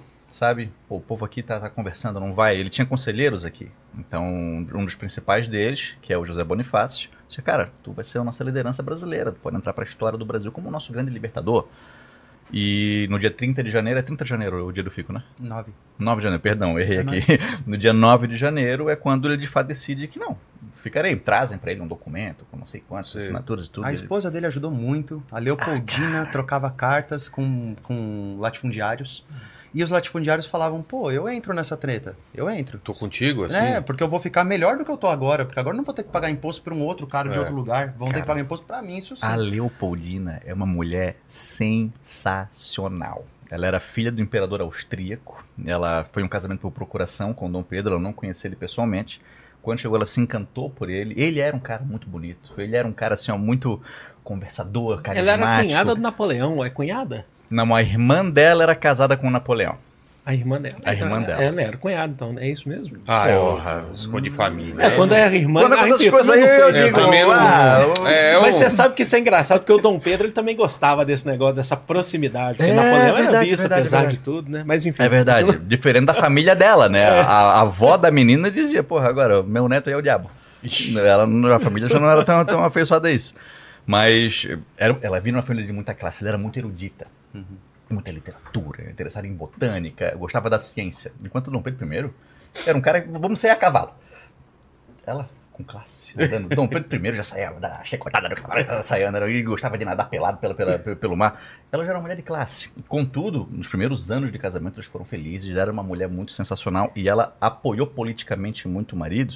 E ela foi grande articuladora, inclusive, da independência do Brasil. Ao lado de José Bonifácio, foi a principal conselheira dele. E ela segurou, tu vai ficar aqui. Tu É? vai, seu libertador. Tu vai entrar pra história, tu tá maluco? Vai ficar. Dom Pedro fica. E aí sim começa uma escalada maior de expulsão de portugueses do Brasil e de movimentos de resistência de populações humildes que vão, enfim, lutar contra os apoiadores da coroa portuguesa. Um dos principais acontece no Piauí, que é a Batalha do Genipapo. Tropas portuguesas estavam estacionadas na região e populares, cara, com instrumentos rudimentares, facão, foice, eles impedem a passagem de tropas que iriam se reunir com outras para se fortalecer. E isso, não que seja a batalha que salvou a República, mas ela foi muito importante para enfraquecer o poderio português. Muito importante. O que a Bahia teve de importância para a independência é gigante, tanto que comemora-se separar da independência do Brasil a independência da Bahia. Ah, é? Isso é confuso, tá? Porque assim, a, a declaração de independência ela é de 7 de setembro. Só que desde fevereiro já tinha batalha. Então isso é confuso pra galera. O Brasil viveu uma guerra de independência. A guerra de independência veio antes da declaração. Durante o ano de 1821, pediram para Dom Pedro I voltar. Em 1822, começa com Dom Pedro falando: não vou voltar. Só que no final desse mês. Aí o Dom Pedro I fez uma viagem para Minas Gerais, de sucesso, conseguiu estabelecer acordos com a elite mineira, volta para o Rio de Janeiro. No Rio de Janeiro, no final de agosto, acontece uma treta aqui na região de São Paulo. E aí o Dom Pedro I lá vai ele para a região de São Paulo, ele passa, hoje, na época não tinha a Estrada Dutra, né? É, chamava Estrada Santa Cruz. Ele, ele demora umas, uns 10 dias, 11, 12 dias para chegar em São Paulo, faz o ritual do beijamão aqui, vai para Santos, conhece a Domitila lá, ele tem um caso com essa Domitila, depois ele troca cartinha com essa Domitila que também foi silenciada. Aí na cartinha dele ele tá se autoproclamando o demonão. Então ele tinha muita autoestima. É. se achava o demonão. Ninguém sabe se a Domitila concordava com ele, né? Hum, Mas ele se achava o demonão. E aí, quando ele volta pra, no caminho de volta para São Paulo, realmente na região ali do Ipiranga, chega uma carta do Rio de Janeiro, só que essa carta, na verdade, ela surgiu em Portugal. Ou seja, os portugueses escreveram uma carta xingando Dom Pedro I, falando que se ele não voltar, vão mandar exército aqui. E nessa carta chamaram ele de desgraçado Ô, louco. Opa! Muito engraçado. Vou fofocar. chamaram de desgraçado e chamaram de rapazinho. O Dom Pedro I, durante a declaração, ninguém sabe se ele disse independência ou morte, não, mas com certeza ele escreveu na declaração de independência o seguinte: hão de conhecer melhor esse rapazinho. Então ele não ficou chateado de ser chamado de desgraçado, mas rapazinho. Rapazinho. É. Rapazinho. E Aí ele o era um bicho pegou. rapazinho. Aí ele falou: agora vocês vão conhecer o rapazinho. Então a nossa declaração de independência ela tem um pouco a ver com, a- com esse insulto, com esse rancor aí. Ficou chateado, ficou magoado. É, É. é, A- é a- assim, a gente não tira também o protagonismo do, do Dom Pedro, a importância, né? Eu acho que a importância dele. né? Não, não vamos dizer um inútil. Não, não, não. A gente questiona a questão popular, assim, também, a- em relação à- independência do processo na Bahia, ele foi, inclusive, depois, né? Ele deu continuidade, sabe? Ao processo de independência da Bahia, ele continuou. Inclusive, você tinha perguntado sobre essa questão do Brasil unificado É. e tal. No Cê- fragmento. mas você teve ao longo do, do, do, do, do Império Brasileiro, você teve movimentos que tentavam se separar, inclusive do Brasil. A gente vai falar aqui também. Tá. Mas que queriam, inclusive, um deles, que, que eu gosto muito, que é a Confederação do Equador, É. queria se aliar aos interesses, inclusive, do que está acontecendo, né? De Simão Bolívar na América, né? De, de formar é, federações. Pode falar. É, eu lembrei de mais uma fofoca, cara. Manda ver, manda ver. Por que, que o- por que que o- ok, ok, ok. Por que, que o Dom Pedro I estava muito chateado com, com os portugueses? Não só foi chamado de rapazinho desgraçado, mas teve uma situação que era a seguinte: quando ninguém sabia ainda o que ia rolar, no ano de 1821, tinha um general português chamado Avilés. E ele começou a soltar um boato para sua própria tropa de que essa tropa iria ser perseguida. Dom Pedro I nunca falou isso. Mas esse general entrou numa errada. E aí o general falou assim: não, eu vou, vou embora daqui do Brasil porque eles vão logo atacar a gente. E aí a tropa dele falou: não, vamos organizar um motim. Vamos contra o Dom Pedro aí, Avilés. Aí o Avilés fala, então beleza, então vamos fazer esse motim. O Dom Pedro I estava num teatro nessa hora, que acontece esse motim. Ele grita, não acredito que estão fazendo isso comigo. E faz um escarcel danado e depois fala, não, gente, na compostura aí, parou, parou. Segue o teatro aí, segue o teatro que o espetáculo tá bonito, eu vou ali resolver um negócio. Quando eles chamam a tropa para poder bater na galera lá do, do general Avilés, ele chama mil pessoas de São Paulo e ele consegue reunir ali próximo ao Rio de Janeiro mesmo 10 mil pessoas. Nessas 10 mil pessoas estavam mais pessoas não brancas do que brancas. Aí tudo bem, só para valorizar que realmente a gente não fala de quem a gente mais devia falar. Aí o Dom Pedro I tava chateado com esse general Avilés, foi lá expulsar o general Avilés. A família do Dom Pedro I, inclusive a Leopoldina, que estava grávida de sete meses, de um bebezinho que iria se chamar José Carlos ou Zeca para os íntimos. Ela, na viagem apressada, teve que ir para Petrópolis, tal, na carruagem dela lá, saiu fora. E na pressa, naquela época, na estrutura da época, aparentemente esse perrengue atrapalhou o processo da, da gestação dela. E ela perdeu o bebê, depois de, alguns, de algumas semanas. E aí o Dom Pedro I nunca vai perdoar essa tropa do Avilés por causa disso. Esses- essa tropa é expulsa do Brasil, passa na Bahia, depois vai para Portugal. E a gente deixou de ter um tal de Zeca como imperador, que ele viria antes do Dom Pedro II. Ah. né? Ele seria o nosso O Dom imperador. Pedro II era o caçula. Dom Zeca. Dom Zeca. Dom Zeca. É, pô, Dom Zeca isso é excelente. Pô, ele Dom escreve Zeca, responsabilizando o pai dele, inclusive. Ah, meu filho morreu por culpa É, tua. é as mesmo? cartas, É, você atrasaram meu lá. filho morreu Pô. por culpa tua. Então havia um rancor assim. E não dá pra separar a independência do Brasil de outras independências que estavam acontecendo na América. Eram vários os movimentos. Ah, todo mundo já deve ter ouvido falar na Taça Libertadores da América. Sim. Ela é em homenagem a quem? A Simão Bolívar, Rosa Sucre, é Sucre. Sucre, a Artigas, Dom Pedro I, que são várias figuras que ajudaram no processo de libertação da América de colonos, ah, de dominadores espanhóis, de dominadores portugueses. Então, é muito emblemático esse campeonato. A gente nem sempre se dá conta É. disso. A gente está homenageando, de fato, quem livrou, quem lutou contra essas potências europeias naquele período delicado. O Napoleão não foi só importante, não digo importante mas ele não foi só uma figura que mudou a estrutura europeia, que acabou mudando as coisas no Brasil, como em todo o restante da América. Porque com a- quando ele nomeia o irmão dele como rei da Espanha, colonos, colonos assim que viviam na Espanha diziam, pô, esse cara não é nosso rei. Então é na hora da independência, é o momento. Toda a América vivia esse, esse imbróglio naquele momento. E, e, e vivia entre si, inclusive. Dom João VI havia autorizado que tropas invadissem a província Cisplatina, uma terra que ficava ao sul do Rio Grande do Sul, que hoje é o Uruguai. Essa terra é tomada militarmente, só que o vice-reino do Rio do Prata, logo ali ao, ao ladinho, na época eu acho que já era, inclusive, as Províncias Unidas, já tinha proclamado a sua, a sua independência, não reconhecido, mas tinha proclamado, entendia esse território como parte de si. Então era uma disputa entre o que hoje se tornou a Argentina e o Brasil. De Nossa. quem é que vai ser essa região? O Brasil tomou militarmente, mas era culturalmente. E muito mais, falava espanhol inclusive, e muito mais próxima dos argentinos do que dos brasileiros. Como é que vai ser essa disputa? Havia disputa dentro do Brasil e fora do Brasil também. O Dom Pedro I ele tinha um interesse nessas viagens todas de se mostrar um líder político forte. De dizer, não, não sou um rapazinho. Eu, de fato, eu vou viajar para Minas Gerais para mostrar, mineiros, estão comigo ou não estão? Porque eu vou conseguir a independência. Vocês vão estar comigo ou não vai? Eu vou lembrar. Fiquem comigo. Paulistas, vão estar comigo ou não vão estar? A gente vai conseguir. Então ele precisava dessas vitórias para se mostrar um líder político forte.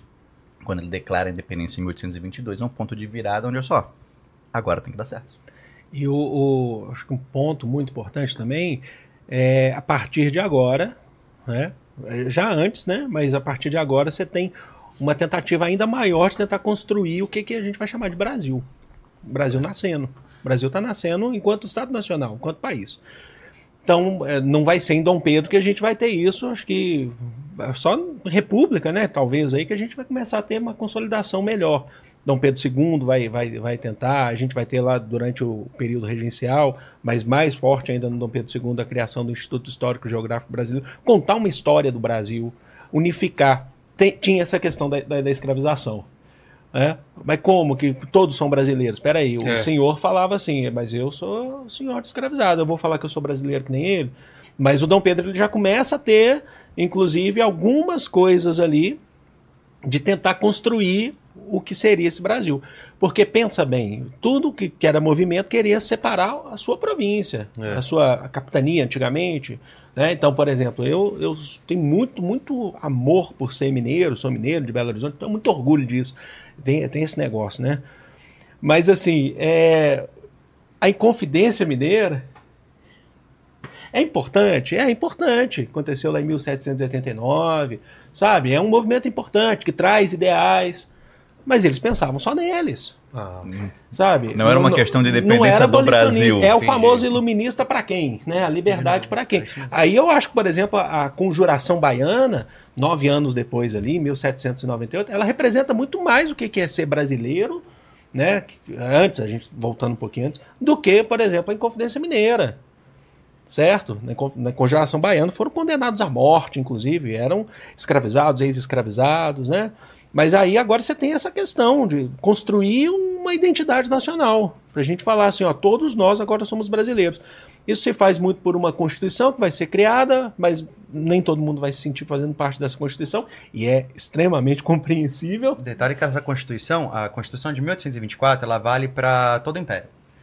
Todo É Império. a que mais valeu no Brasil É. assim, em tempo, né? Em tempo, É, é. Até hoje ela E é. nessa Constituição, eu estava até lendo ela ontem, é, não tem nenhuma menção ao povo indígena, aos povos indígenas. Nenhuma. Nenhuma, Nenhuma. menção. Nenhuma. Em absoluto. Então é muito legal você repetir essa coisa do pra quem, né? Eles esqueceram bem rápido que, por exemplo, na Bahia teve 22.500 combatentes. E aí você fala, ah, 22.500 combatentes não é muito, mas se você passar para e a população da época estava em menos de 10 milhões, por volta de 1820. Se você passar para a população atual, você teria só na Bahia um milhão e meio de combatentes. Então a guerra de independência, proporcionalmente, foi extremamente violenta. É, E apenas dois anos depois, esqueceram dessa galera que lutou para acontecer a independência e nem citaram ela na Constituição. Então o Brasil ainda está muito longe né, de ser um país de todos. Aí, É. né? Uma Constituição autoritária, É. né? Otorgada e tal. é outorgada, né? Sim, É. sim. É. Ela, Ela... ela foi imposta. Dom Pedro I, ele viu que era muito difícil governar buscando atender o interesse de todos. Então, Dom Pedro I, não ele... estava conseguindo costurar isso. Então, tanto que assim, ó, uma- uma- um dos pontos mais importantes e conhecidos dessa Constituição é o poder moderador. Havia o poder executivo, o legislativo e o judiciário, como temos hoje. Mas Dom Pedro I entendia que isso diminuía seu poder. Então ele criou um quarto poder para si mesmo, que era o poder moderador. Onde ele tinha um poder além de, De todos veto. de veto, podemos dizer assim. Podia E a- derrubar a Assembleia, né? É. É, ele já, já, já tinha participação dos outros poderes. Né? Assim, no, Exato. no É legislativo um ele já podia indicar, né? né? Mas é isso. Pode. Hoje a gente já tem um contato maior com essas populações que foram invi in- e ficar invisíveis dentro do, do, do processo de independência e a gente já começa a falar um pouco mais de alguns heróis brasileiros que passaram muito tempo anônimos. Um deles é Maria Quitéria, uma mulher baiana que quando o pai dela foi chamado para lutar na guerra contra os portugueses, ele já idoso, ela disse: "Meu pai não vai, quem vai sou eu". Mula. Ela pegou roupas do cunhado, usou o nome dele e disse: "Vamos para lá". Nossa. Quando- Mulan brasileira. a Mulan brasileira. Quando descobriram que ela era mulher, os caras show de bola. Tá lutando bem, gostamos de Não ti. quiseram devolver ela, não. Deram um uniforme com um saiote Ela e hoje de- ela é um... A gente fala hoje dela, mas por muito tempo não se É. falou de Maria Quitéria. No Museu do Ipiranga, aqui em São Paulo, um dos museus mais maravilhosos que o Brasil tem, que assim, ó, o- tem um quadro da Maria Quitéria fantástico pra gente ir lá olhar. Pô, vai lá ver. Se tu tá em São Paulo, vai conhecer o Museu do Ipiranga, Ô, que Tuti, vale vê se muito você a acha pena. essa imagem pra gente Lá na, colocar, por na- favor. tem- também tem a Joana Angélica. É, a Joana Angélica. Joana Angélica é, no, no bem- convento também, que Na Bahia, morreu a baionetas. é, morreu a baionetas também, tentou impedir a entrada de portugueses, né? Tem a Maria Filipa também, Sim. conhecida por ter um esquema meio que de milícia. Então, à noite, ela com pouco, pouco contingente, Ela se escondia nos cantos aí para matar um soldadinho português por vez. Nossa. né? Também queimaram algumas É. embarcações portuguesas. Então, fizeram mais que muita E gente. você sabe o que que é interessante falar também sobre a Constituição de 24? É que isso é uma dúvida que muita gente tem sobre. Você pode colocar o Dom Pedro I, pela Constituição de 24, dentro do conceito do absolutismo do século XVIII. Aí isso é uma discussão que você tem também. Mas, assim, é, eu acho que não nos moldes que a gente tem do absolutismo mesmo, né? Eu acho que é, é complicado do, do do século até o século XVIII e tal, né? Mas o, o Dom Pedro ele tenta passar também uma imagem dentro do iluminismo, Ah, né? é? Dentro do, do iluminismo, Tenta. porque, porque afinal de contas você tem os três poderes É. separados. Como mas é, só como é que eu sou absolutista? É, você tem os três poderes, ah, mas tem um quarto, né? A Constituição em si. Tem uma É. Constituição, então não É, tão aí autoritário. o, o Brasil como Ah uma, lá, essa imagem? Essa, uma- isso olha, foi uma- cobrada num Enem aí já atrás. É, aí, Maria muito Quitéria, uma das grandes heroínas do Brasil. É. Se tu quer ver essa imagem ao vivo, com os teus olhos, vai no Museu do Ipiranga. É. E lá tu vai se impressionar com o quadro do, do, do Grito do Ipiranga, que é um quadro É muito louco. Majestoso. Assim, Enorme, né? Eu- Cara, é eu vi- imenso. Eu fiquei muito Ele impressionado. foi quando eu concluído em esse quadro. 89, né? Acho que 1889. Ah, não sei o ano que foi, não sei o ano que foi, É. do Pedro Américo, assim, mas, cara, ele é maravilhoso. Quem tiver oportunidade de ir no Museu a do Ipiranga, vá. Aliás, se puder colocar também, é, Tuti, essa imagem aí do, da independência é bem famosa. né? Mas né, eles, Pedro eles tentaram, né? Ele tentou passar essa imagem do, né, de uma monarquia constitucional, né? Mas o quarto poder estava ali. Que, na verdade, o quarto poder você já tinha até em Portugal, né? Em outros momentos. Não é exatamente a mesma coisa. Mas é, é um, o pessoal costuma brincar que o, o Montesquieu se revira no túmulo também. É. Quando, quando vê esse quarto poder aí, tem alguns que brincam com isso. Mas ele tentava passar essa imagem. Não, eu sou Moderninho. Tô, tô aqui com vocês, não, tem, tem três poderes, mas mandava matar. É mesmo? Ah, Ele era um sim. cara. Ah lá, mandava matar. né? Cara, esse quadro é. É incrível, né? É. A- a- a- o composição. movimento, né? A composição. Se eu não me Não, engano, esse, esse O caso Tuti tinha uma resolução pior pra você pegar ou, não?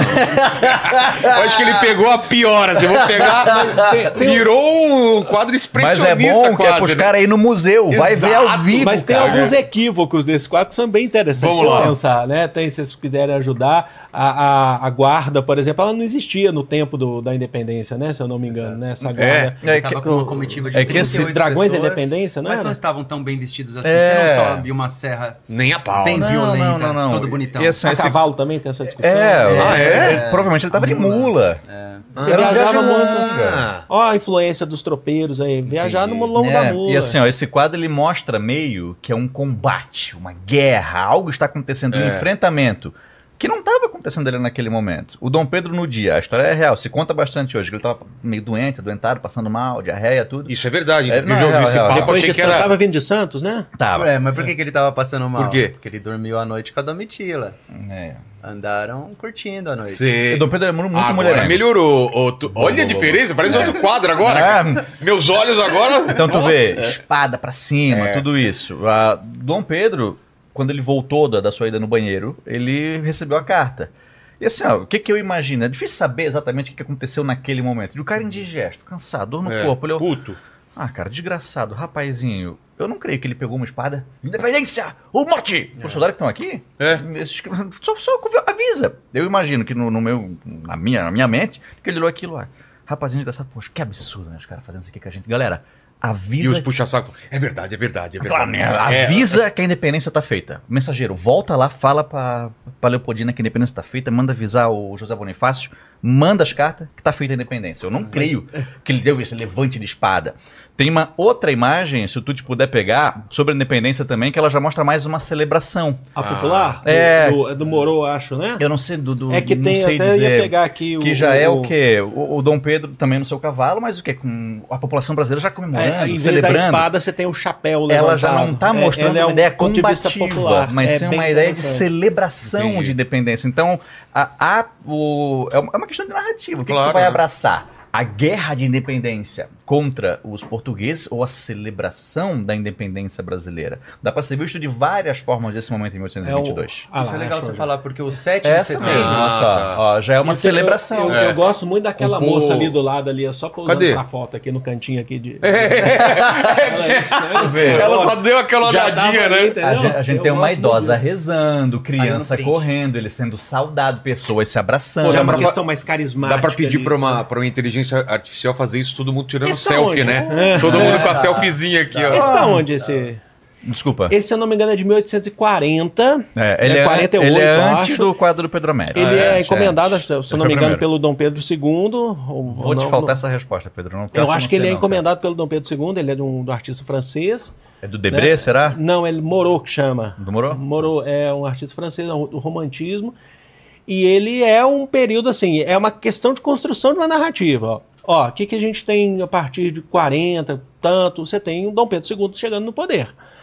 E era depois de uma série de revoltas acontecendo no Brasil. Que história que a gente vai contar pro pessoal, né? Então, ué, peraí, eu quero. Até o outro mesmo. O outro também é, já é no final do Império. O, do, do Ah, Pedro é? Américo também, que é para mostrar também uma narrativa. Não, não. O, o Império Brasileiro é glorioso, foi ele que fez a, a nossa independência. Aqui já é uma tentativa de ganhar essa população, porque pensa bem, pós. É, período regencial, você tem um monte de revolta, algumas elitistas, mas você tem, acho que a maioria popular. Se a gente falar em cabanagem, se falar em balaiada, já década de 40 do século XIX, e aí você tem uma tentativa de aproximar a independência do Brasil do povo. Né? Olha, olha a importância da história aí, sabe, sendo contada. Então acho que é bem legal isso, bem interessante. É. Hoje a gente coloca o 7 de setembro como a data mais importante, mas na época muitas datas importantes aconteceram. Então depois do 7 de setembro teve o 12 de outubro que foi o aniversário do Dom Pedro e também a aclamação dele. Ah. Olha que importante, o povo aclamando o seu futuro rei, que vai ser coroado em dezembro de 1822. E aí, como você disse, tem muita revolta, porque em 1824 vai ter a Confederação do Equador, Isso. então a galera do Nordeste se junta forte, conseguem estabelecer um governo provisório. É, o governo oficial tem que reprimir lá. Um dos grandes motivos dessa confederação, desculpa, Walter, É nóis. é sua oposição à Constituição. Imagina não vai aceitar essa Constituição. Vocês estão doidos? É, E eles Mas- querem se aliar ao que está acontecendo na América, do, do Simão Bolívar, né? os mais dessa exaltados querem até república. Carta da já. Jamaica. Eu, eu tento me transportar pra essa época que vocês falam, pô, ele foi pra Minas, foi pra. Cara, é, é uma. Tudo é meio demorado, né? Você sabe que- Ah, Como que eles vão saber do Haiti? Como sabe É, das revoluções? mas chega- Tudo mas isso chega é o quê? chega lá, Carta, mas chega- chega. Era Cartas. alguém chegava, ia falando, ia se espalhando. A independência dos Estados Unidos era super, foi um, É. um dos pr- primeiros grandes movimentos, antes mesmo da Revolução Francesa, você tinha muita influência. Cara, o iluminismo ajudou muito nisso, né? Alguns aí vão falar de maçonaria, e não no É. sentido, mas no sentido de- da, da, da- tô falando no sentido das cartas, da comunicação Entendi. também, né? Então tem esse ponto também, acho que é legal. Fala aí. Não, é legal você falar sobre o quanto o mundo na época era maior. né? Não estou falando que o planeta era de outro tamanho, mas estou falando que a sensação Sim. era que a distância era tão É. maior. Pô, imagino, daqui pra Minas, né? O cara que falou, vou ir lá costurar um acordo com Minas. É. Imagina o trampo Os de ir pra aquela lá. pegavam uma O mula José e... Bonifácio, quando o Dom Pedro está em São Paulo para resolver a briga lá dele, que chama a Bernarda lá, né? É, quando o Dom Pedro está aqui resolvendo o BO, o José Bonifácio fala assim: "Hum, arrebentem 12 cavalos para essa carta que tá xingando o Dom Pedro, para essa carta chegar lá o quanto antes. Então, é, para você imaginar, poxa, para uma carta chegar do Rio de Janeiro em São Paulo, É. demorou uma semana e precisou adoecer cavalos, sabe? Então é outro. vieram na- no, no pau, assim. No, no- Nada, E daqui ainda pra chegar em Portugal, quanto Por isso tempo? que é difícil pensar em unidade- lá, coisa de meses, Territorial, assim, né? Unidade territorial é muito difícil, porque era, era mais fácil você sair de Belém do Pará e ir para Portugal É. do que vir para o Rio de Janeiro. Tanto que o Cara, pessoal, o do, trampo. o pessoal do norte do Brasil era mais alinhado aos portugueses do que de fato ao Rio, porque se sentia mais próximo. No, no começo, tu até perguntou ali, no começo as viagens marítimas davam três meses por aí. Sei. Diminuiu esse período, mas ainda assim era um período longo. E fora isso, chega lá, tem a burocracia, a gente debater isso aqui, falar sobre e mandar uma resposta o tempo de volta. Exato. Então levava um tempo até a comunicação acontecer, mas Eu a comunicação chegava. Eu falei para um momento aqui, eu falei para um momento alívio, como que eu falei para minha avó, né, minha avó já falecida. Ela nasceu você foi- numa cidadezinha no sul de Minas chamada Brasópolis. Tá. Aí ela viveu a vida inteira em Itajubá, que é do lado, assim. Itajubá eu né? conheço. Itajubá, viveu a vida inteira em Itajubá. Então eu falei, vó, saiu de Brasópolis pequena, sofrida, pensei, nunca mais quero voltar. Foi parar do lado de Itajubá. Ela olhou, é meu filho, se soubesse como é que demorava naquele tempo, É. era tão mais distante. Eu falei, é, vó. Cara, é que hoje é, a um gente mundo tá que a gente não consegue imaginar mesmo, cara. E aí surpreende que é, a gente vai. Até que vocês falaram de Santos, né? Sim. O trampo de, de, de ir pra Santos e voltar. Hum, Dom Pedro em demorou um dia. né? E- da Isso. Penha até o centro de São Paulo. Eu moro na Zona Leste. Da e eu Penha cheguei- até o centro? É, eu moro perto da Penha. Então Tá. demorou 55 minutos pra eu chegar aqui. Tá. E aí ele demorou um dia. Nossa. Leva, leva um tempo, leva um tempo. Ah, mas o Brasil consegue um acordo de paz com Portugal. Certo. A guerra da independência termina, a independência é reconhecida, um tratado de amizade, show de bola. Amizade estamos- que a gente ficou com uma dívida que demorou 20 anos pra pagar. Pagou. É como que foi esse. esse... 2 milhões de libras esterlinas, mais oito categorias de indenização. Foi uma grana. O Brasil nasceu endividado. Acho que a gente Já ganhou, hein? começamos Ainda o bem que a O gente dever. Bra- ganhou. Brasil nasceu endividado, com um território imenso, que era necessário ser pacificado, que era necessário alinhar os interesses de todos, o que é um grande desafio para um país tão grande, que se conseguiu naquele momento. Uma das questões que veio em seguida foi a questão cisplatina, porque Uruguai. onde hoje é o Uruguai, havia um movimento de independência lá, que começou a surgir, e o Brasil envia suas tropas para resistir a esse movimento. Não, vocês não vão separar, vão ficar aqui. E é o início da Guerra da Cisplatina. A Guerra da Cisplatina ela acontece por três anos, se não me engano. Não sei 25, exatamente. 28. É, não sei exatamente o tempo assim, ó. E é uma guerra que desgasta muito o governo do Dom Pedro. Ele é obrigado a ir até a Cisplatina em determinado momento. Seus generais estavam inaptos, incapacitados, as tropas desmoralizadas. A Marinha Brasileira era muito boa. Fez um bloqueio na, na região, porque não era só Brasil versus Cisplatina. As Províncias Unidas do Rio do Prata, que hoje a gente popularmente pode Argentina. dizer que é a Argentina, também tinham interesse naquela região. Então o Uruguai era disputado pelos dois. Entendi. E havia quem buscava o Uruguai como independente. Essa guerra desgasta muito o governo dele, ele precisa ir até lá, e enquanto ele está lá, a Leopoldina morre. A relação deles foi se desgastando com o tempo. Ele era muito mulherengo. Ah, ela era muito popular dentro do Brasil, enquanto a popularidade dele foi decaindo cada vez mais. Não, por aí tem um artigo na imprensa falando mal do Dom Pedro que mandava tirar. Teve um jornalista, Líbero Badaró, chegou a ser assassinado.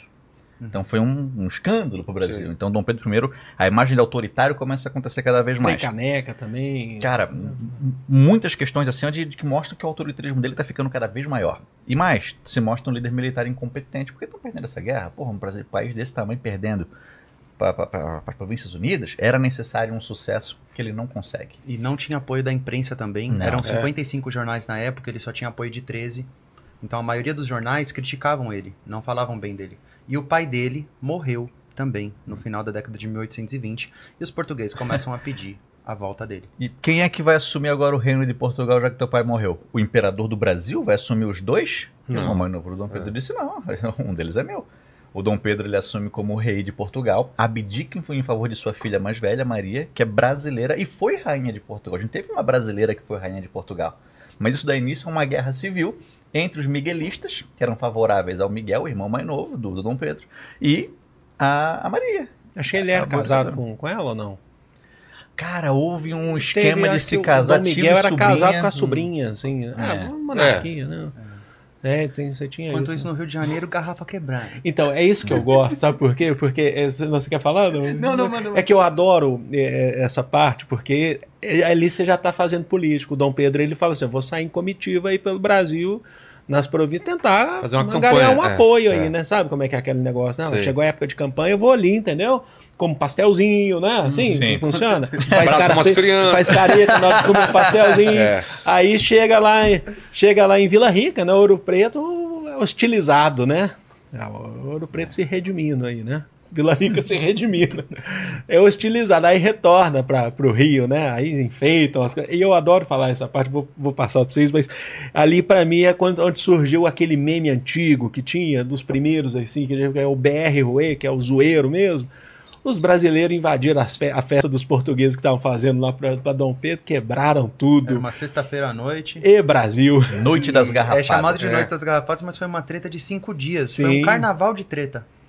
Cinco dias. Acordamos, acordamos. Vamos pra onde? Vamos brigar, né?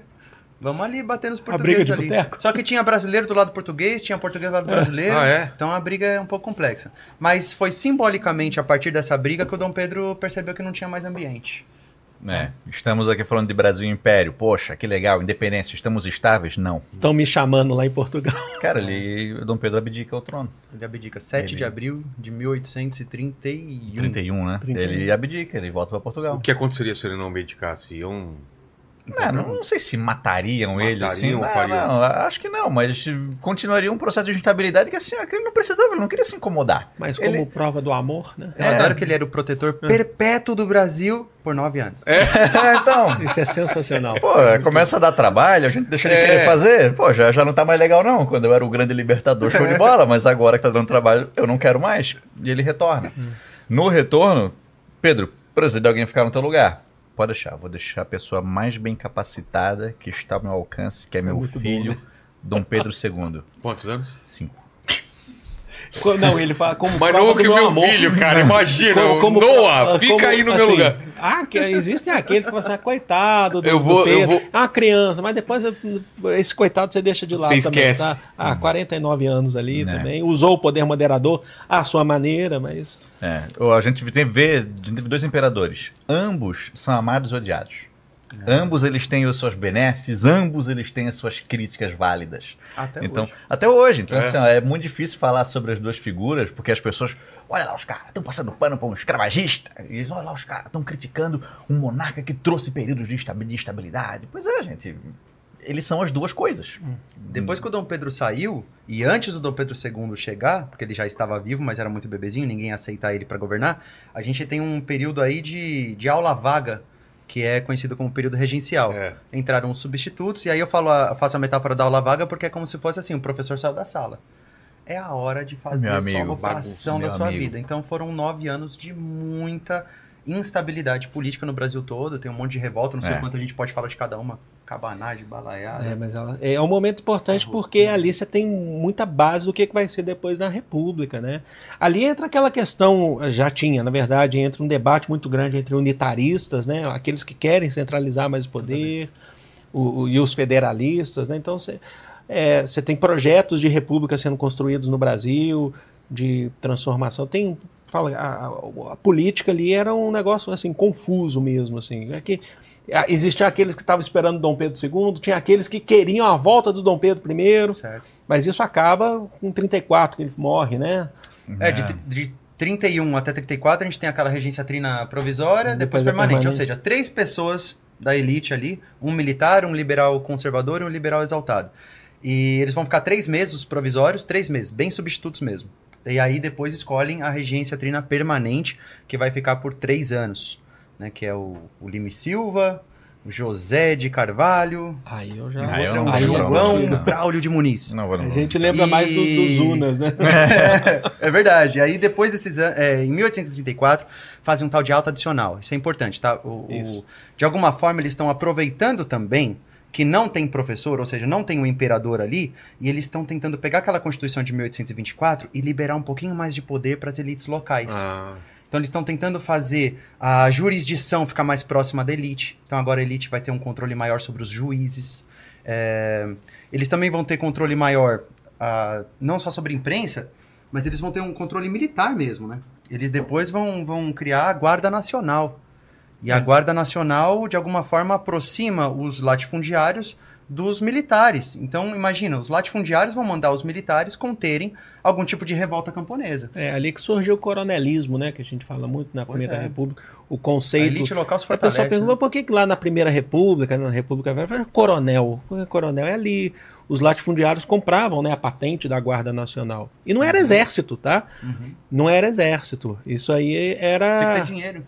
É, não era um exército. O exército brasileiro eh, foi formado mais pra frente, assim. Você tinha forças e tal. Eu acho que, se eu não me engano, na Confederação do Equador, vocês podem até me corrigir se eu, se eu tiver errado, o Dom Pedro, ele contratava mercenários. Muito pra- mercenário pra foi usado em vários né? momentos. Na É, Guerra da do- Você não Cisplatina. tinha um exército, né? Guerra do Paraguai que você vai ter mesmo um, um, um exército enquanto uma instituição mesmo, sabe? É ali que de fato o exército se fortalece É. a um ponto de ser reconhecido como tal. É eu eu não sei dizer exatamente quando que o exército brasileiro reconhece o seu nascimento, É, mas É, ele passa a ser uma estrutura respeitadíssima no Brasil por conta da Guerra do Paraguai. Nesse momento de revoltas regenciais, onde a gente não tem de fato uma figura de liderança nacional, a Guarda Nacional é que tinha a função de ir até o Grão-Pará para evitar a cabanagem. De que tinha a função de ir até o Rio Grande do Sul para evitar a Revolução Farroupilha. De ir até Pernambuco para evitar É. outros Sim. tipos de levantes. surge a figura do, do Duque de Caxias, né? Que, assim, para Forças Armadas, ele é um, um herói que foi lá e cumpriu o seu dever, né? Vou Coloca contar uma Duque de história. Posso, Caxias, colocar a imagem posso colocar, falar uma, uma questão Claro, pessoal? Nos meus tempos, né, de movimento estudantil, né, fui detido algumas vezes na vida, não tenho, né? E eu lembro que uma vez a gente ficou, passou a noite no, no, no Chilindró lá, né? E tinha um, um quadro lá do, do, do, Duque. do Duque de Caxias, é. E não representa nada do povo. O Duque de Caxias matou a galera, sabe? Esse período é período de muita, muita repressão também. Não Repressão necessariamente do. Duque de Caxias, mas você pensar na cabanagem, o Duque de Caxias balaiada, né? É, mas assim, com a elite galera. também negociava. É. Ah, com a elite você tem mais negociação. Agora, quando é povão, vai lá e mata. Uma E coisa. Brasil Grande, ele reprime na balaiada, que acontece na região Isso. norte do Brasil, e depois ele reprime na Revolução Farroupilha, que é no sul. É. Uma coisa é matar preto. Olha, arranjaram uma foto dele aí. Esse, é- esse é o Jackson Dunes, não é? É do ator. Uma coisa é Uma matar. qualidade boa essa. Uma coisa é matar preto e pobre. É. Outra coisa é matar um filho de um fazendeiro. Então tinha uma diferença grande nisso aí. Vamos Na pensar. cabanagem dá uns 30 mil mortos. Ah, Esses números são pra mais, né? É Assim, ó, se a gente vamos voltar um pouquinho a falar de Confidência Mineira. O único executado de fato foi Tiradentes, que era o mais pobretão da galera. O resto foi perdoado. O resto foi condenado a pagar uma grana, a ir pra, pra Angola. Mas ele, pra servir de exemplo, é o pobretão. Então sempre tinha essa questão de beleza. Houve revoltas em que, pô, é, a Revolução Pernambucana, uma fazendeira que aderiu à Revolução, ela também foi executada. Aconteceu. Mas não era a regra. Em geral, era o pobre quem sofria essa repressão, tanto do, do Para exército servir de exemplo. para servir de exemplo. A gente vai mostrar. As crueldades dentro desse das execuções eram terríveis. O cara era enforcado, cortava-se mãos, cortava-se pés, cortava a cabeça e o que sobrava do corpo era amarrado num cavalo. Hum. O cavalo sai andando pela rua pra galera ver o corpo do cara ser escrotizado pela rua. E a cabeça dele enfiada num pedaço de pau na praça da cidade pra criança passar e ver. Olha, ó. Tu quer que a tua cabeça fique aqui? Não quer. Então não, não faz nada contra nós. Não faz nada contra o governo. Era terrível, cara. Era terrível. Essa.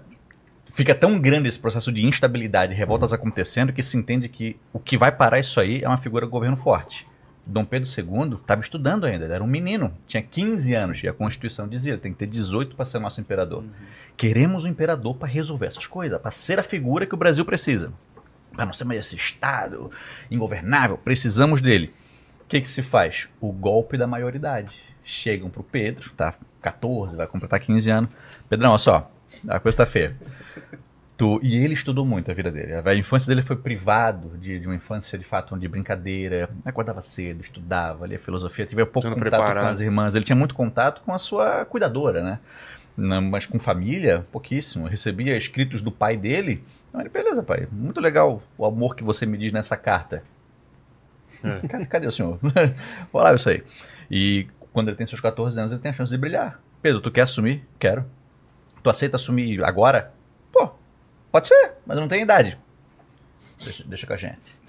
Há uma mudança na, na Constituição, uma norma, um, sei lá, um decreto de que, cara, ele vai assumir já. Show de bola. Golpe na maioridade. Finge-se que ele tem 18 anos. A gente vai diminuir a idade dele para ele assumir, poder assumir com 15. Ele assume. Era um garotão.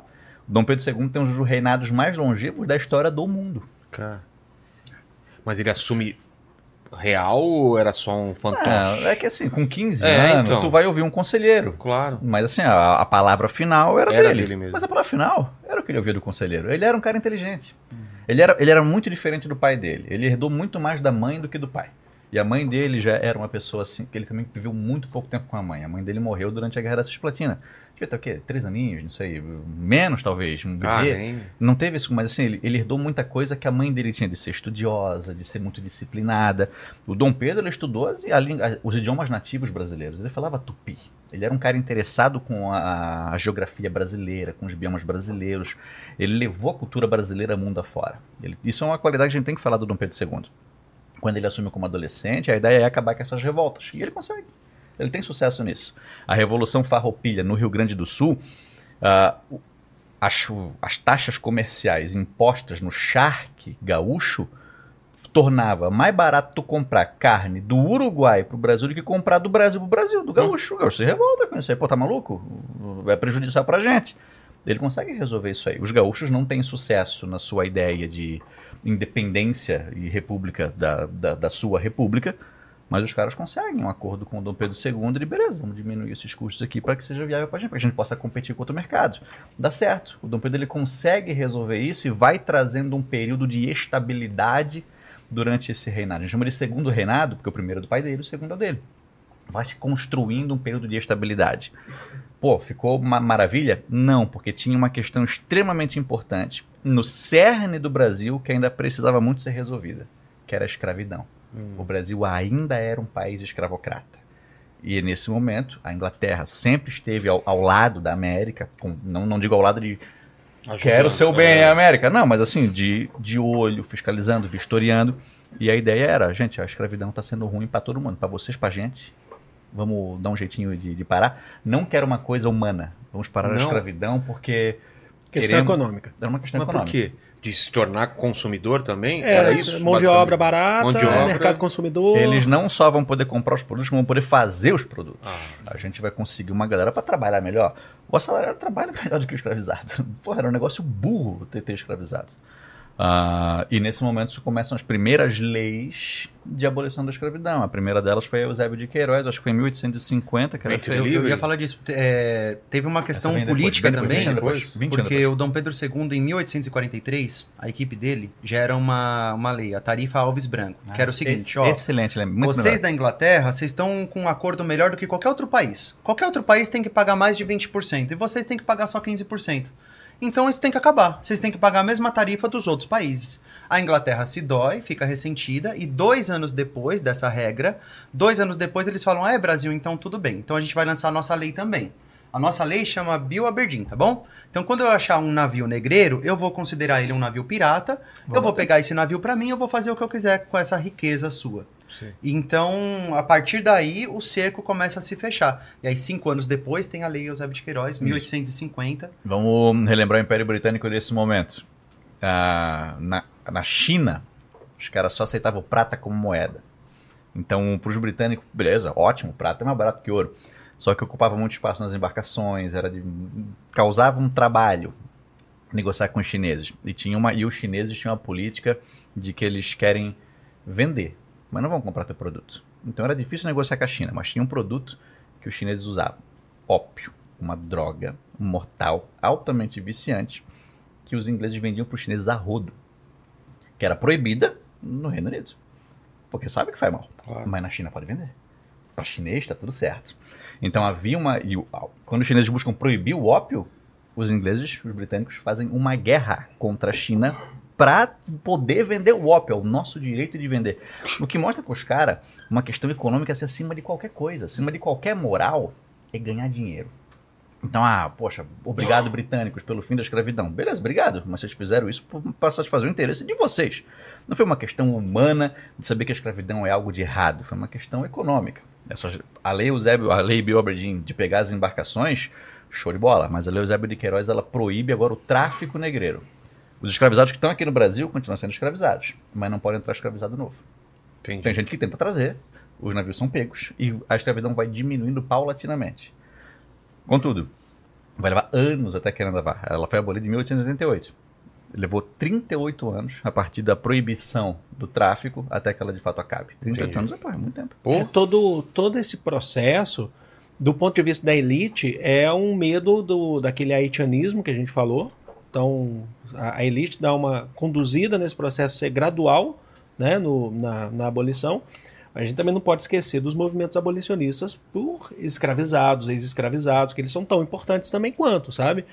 É, porque a gente também está falando do ponto de vista da elite, né, do ponto de vista inglês, né? Sim. Mas é o que eu falei lá no começo. Claro. O escravizado ele não aceita essa situação, essa condição. Então você tem muitos, por exemplo, a Guerra do Paraguai depois. É quando a gente fala, por exemplo, do, do, do exército. O exército tem essa questão que acho que é interessante. Durante a Guerra do Paraguai, o, você tem lá o grupo né, o, dos voluntários da pátria, que o, o escravizado, se voluntarizando, ele já se tornava um ex-escravizado. Né? E ele retornava, mostrava aquela contradição, né? porque por que que ele não é mais um escravizado, mas a mãe está lá no É. tronco, né? E você tem essa, inclusive, essa construção que eu acho que é legal trazer aqui do exército en- enquanto instituição libertadora, sabe? Quando eu era, era fiz ah, os meus 18 anos, que aí fui, fui me alistar, né? Não, não servi, mas fui me alistar e tal. É, eu lembro que eu tinha uns amigos, né? É, bem mais, mais, mais pobres, assim, humildes, assim, que eles viam no exército Uma chance da ascensão de vida, né? a, a questão da ascensão. Não, vou entrar, vou fazer carreira. E eu, assim, eu falo, mas é difícil entrar assim, né, na, nesse alistamento. É muito difícil, sabe? E tal, mas eles viam tal, e todos, tudo se descontava, né? Tudo dinheiro, ele não ganhava nada.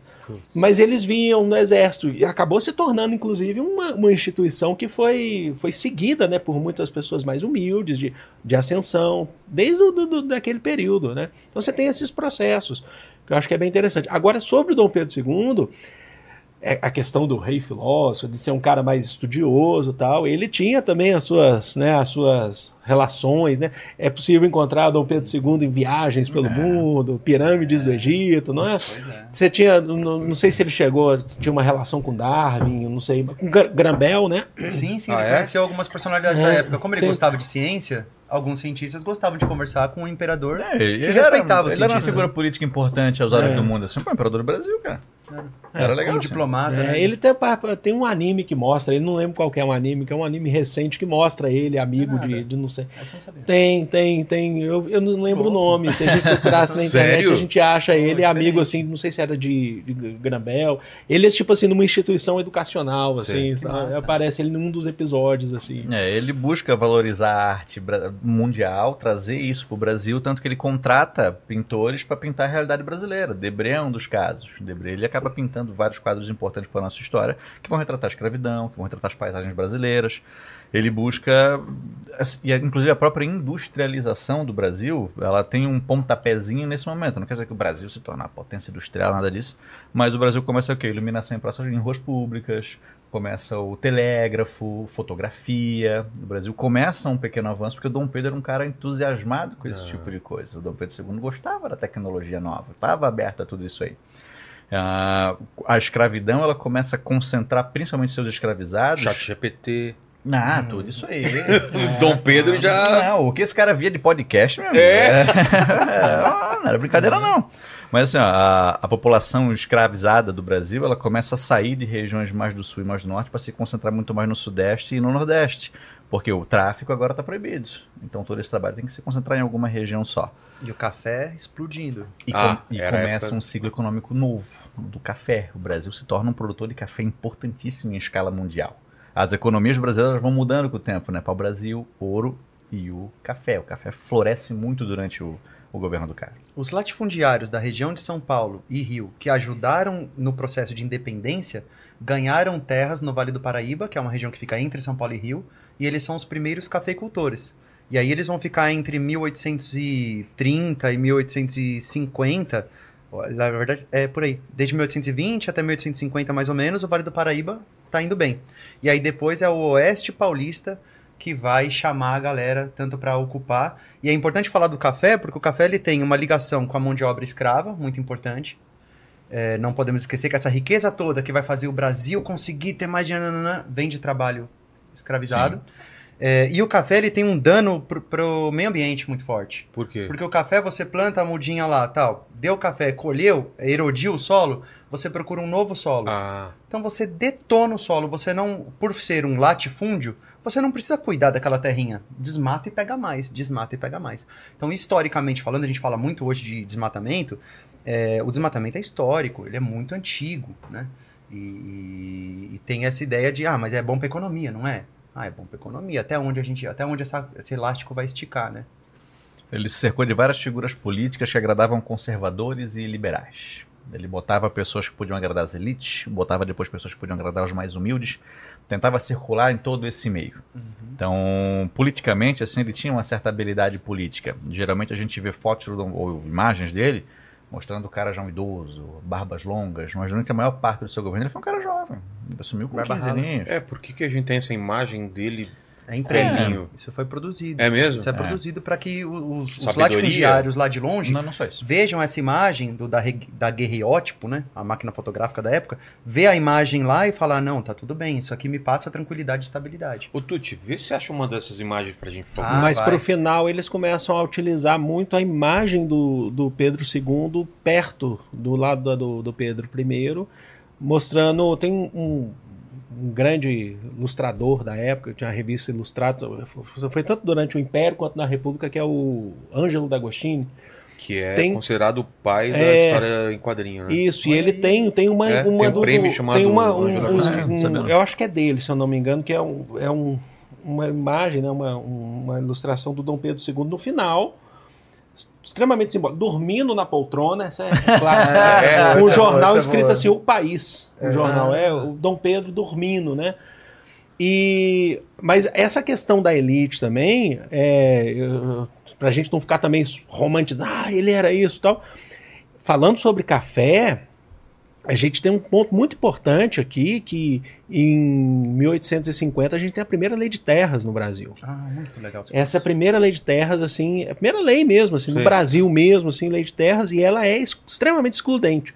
Porque o Brasil todo ele não era conhecido pelos, pel- pelos colonizadores, né? Então você tinha. Essa primeira lei de terras definia que terras ainda não exploradas, não colonizadas, terras evolutas, elas são automaticamente do Estado Ah, e elas só podem, você só pode adquirir elas por, por pagamento ou doação, né? Mas por pagamento você precisa ter uma escritura. E isso é excludente porque você tinha uma população de ex-escravizados que encontravam terras e iam viver, É. sobreviver. Imigrantes pobres Não que começavam deles, a chegar, encontravam terras, vou, vou tirar o meu sustento, né?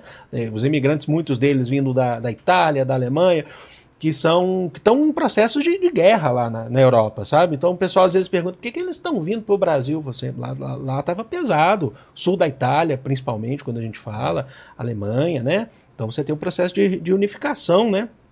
E eles vêm. Só que aí chega aqui você não pode ter acesso à terra. Só que aqueles que já tiveram antes da lei de terras eles já conseguem. Hum. Eles já estão ali. Então é uma lei excludente, que mantém o latifúndio, que mantém a, a terra para aqueles que já tinham. né? Isso gera, você sabe que se a gente olhar para uma das questões que a gente tem no Brasil é a questão de terra. Claro. A concentração fundiária no Brasil é um negócio Em absurdo. 2024, não estou falando do Brasil Imperial, menos de 1% das, da, dos latifundiários detém praticamente 50% das terras brasileiras.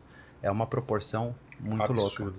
Isso em 2024, né? É, e olha, Puxa olha onde. vida. Essa história que a gente está falando não é, não é antiga. Em termos históricos, é recente. Mas até. se você falar em reforma agrária, você vai tomar um tiro de sniper. Então, É, mas olha isso, né? né? E aí? Vamos lá. Vamos lá. Se passa. Querem comentar essa imagem aí? É, então, é que, assim, ó, isso mostra a figura de um velho sábio. É. Mas, como o Pedro fala, aquela figura dele deitado dormindo, lendo o país, também mostra a figura Será de que um... acha essa imagem? No fim, É do Ângelo Agostini esse daí ou não? Eu acho que é do Ângelo da no fim, se quer mostrar a ideia de um velho decrépito. Esse velho não está mais pronto para governar o no, no nosso país, porque já começa a ter um crescimento do movimento republicano. Ah, Sempre se debateu isso na história do Brasil. Desde o começo, quando o Brasil virou império e não virou república, ao contrário dos irmãos eh, sul-americanos, naquela época a gente queria dizer por quê? Por que, que não é república? Os caras aqui é república, por que a gente é império? Por que, que a gente é diferente dos outros? Esse movimento começa a crescer no decorrer do tempo. E uma coisa que vai mudar muito as coisas Essa aí, ó. É, é do Ângelo Lagostini mesmo. Ó, pô, Ah, uma, É muito Uma charge, né? É, uma mostra que charge, o é. desinteresse do cara nos Dormindo interesses país, nacionais, ou será que esse cara não tem uma capacidade física de acompanhar a cara, velocidade muito do emblemática país? essa imagem. Não, o cara que fez isso aí, pô, na crítica que ele quis fazer, ele foi excelente. É. O cara brilhou, o cara brilhou. Mas aí acontece a Guerra do Paraguai, cara. A Guerra do Paraguai ela foi uma das maiores guerras do século XIX. Tirando a Guerra de Secessão Americana, foi a maior guerra da, da América do século XIX. E ela acontece em mil- de 65 a 65, não é? 64 a 70. Sesse- Perdão, foi até. Não, é esse período, gente. O que um não sabe, o outro sabe. Isso é isso legal. aí, é Aí isso aí. tem três. É que é tanta coisa também. Ave O Maria. Paraguai não tinha acesso ao mar. No Paraguai ele necessitava passar pelo Rio do Prata, que depois da Guerra da Cisplatina foi dado como um... Ele é um estuário, né? O Rio do Prata ele é largo, mas ele é meio curto, onde você vai para o Rio Paraguai, o, o Rio Uruguai, o Rio Paraná. E o Paraguai precisava desse acesso para conseguir ter o seu... Precisava desses rios para conseguir ter acesso até o mar. Quem governava o Paraguai na época era o cara chamado Solano Lopes. Solano Lopes desde muito cedo, muito militarizado. O Paraguai ele tinha muitos, é, conseguiu alguns sucessos naquele período. Era um país educado, tudo, mas a questão é que Solano queria um acesso ao mar.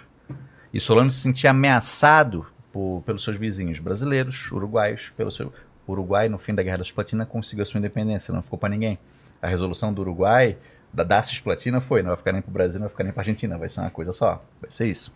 Solano Lopes fica se sente acuado perante toda essa não, não só isso, isso é uma maneira muito simplista de resumir as causas da Guerra do Paraguai. Mas ele começa a invadir território brasileiro na região do Mato Grosso. E o Dom Pedro II, nesse Por momento? quê? Por, pra, pra... Tem uma história aí. O... Tanto a Argentina como o Brasil ainda estavam influenciando o Uruguai. O Uruguai já era liberto, mas era muito recém-liberto. No Então, Uruguai viveu um período de existia guerra um- civil, onde o Brasil se meteu muito. O Ah, Brasil é? se meteu muito no Uruguai. E aí, o Uruguai na época estavam governando os blancos, que eram os conservadores. E o Brasil estava apoiando os colorados, que eram os liberais lá do Uruguai.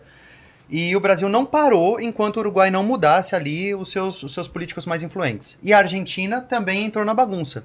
No meio dessa bagunça, o Argentina estava do lado do Brasil já. Então, Brasil e Argentina queriam apoiar colo- os colorados.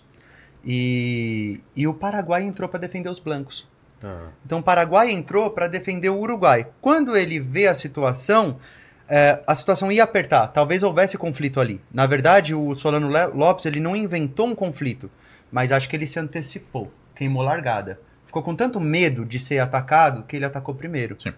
Porque na época eles tinham mais soldados do que os brasileiros e argentinos. Ah, é? O Uruguai tinha 4 mil soldados em- à disposição. O- A Argentina tinha 6 mil. O Paraguai era muito militarizado. O Brasil não Sabe- tinha nem 20 mil. Sabe como é que o Brasil atacava no começo? Antes, aí, ali você vai ter o fortalecimento do exército.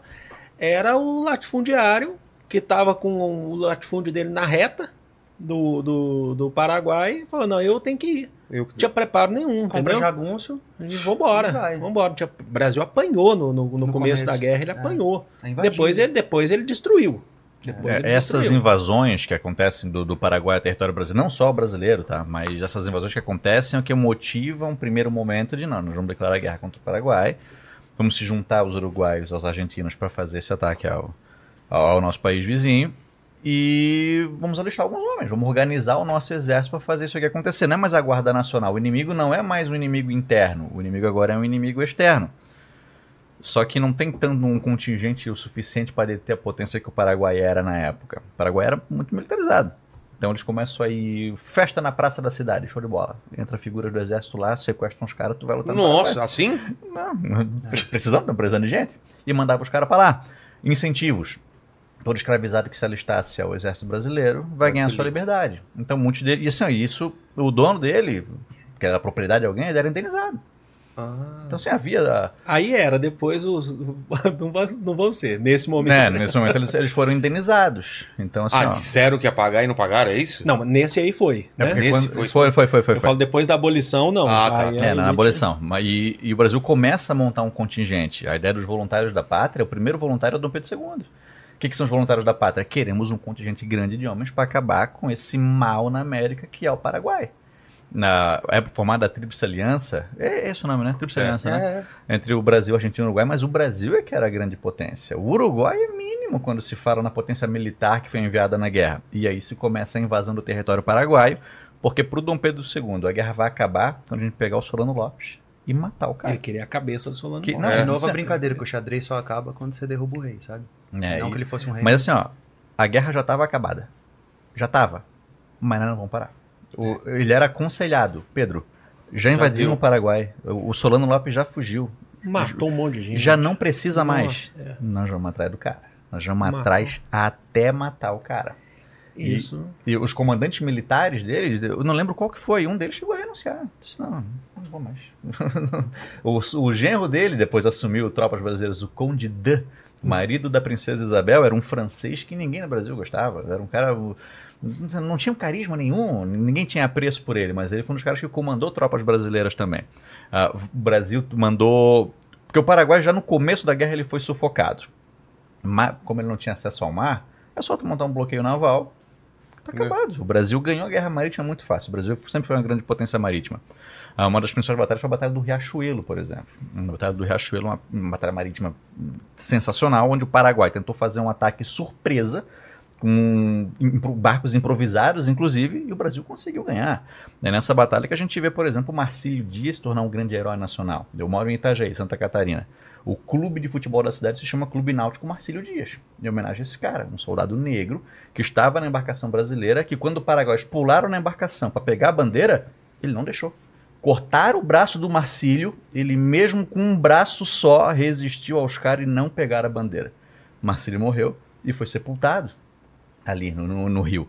Então ele se torna um herói nacional. É um momento de porra, grande vitória do Brasil.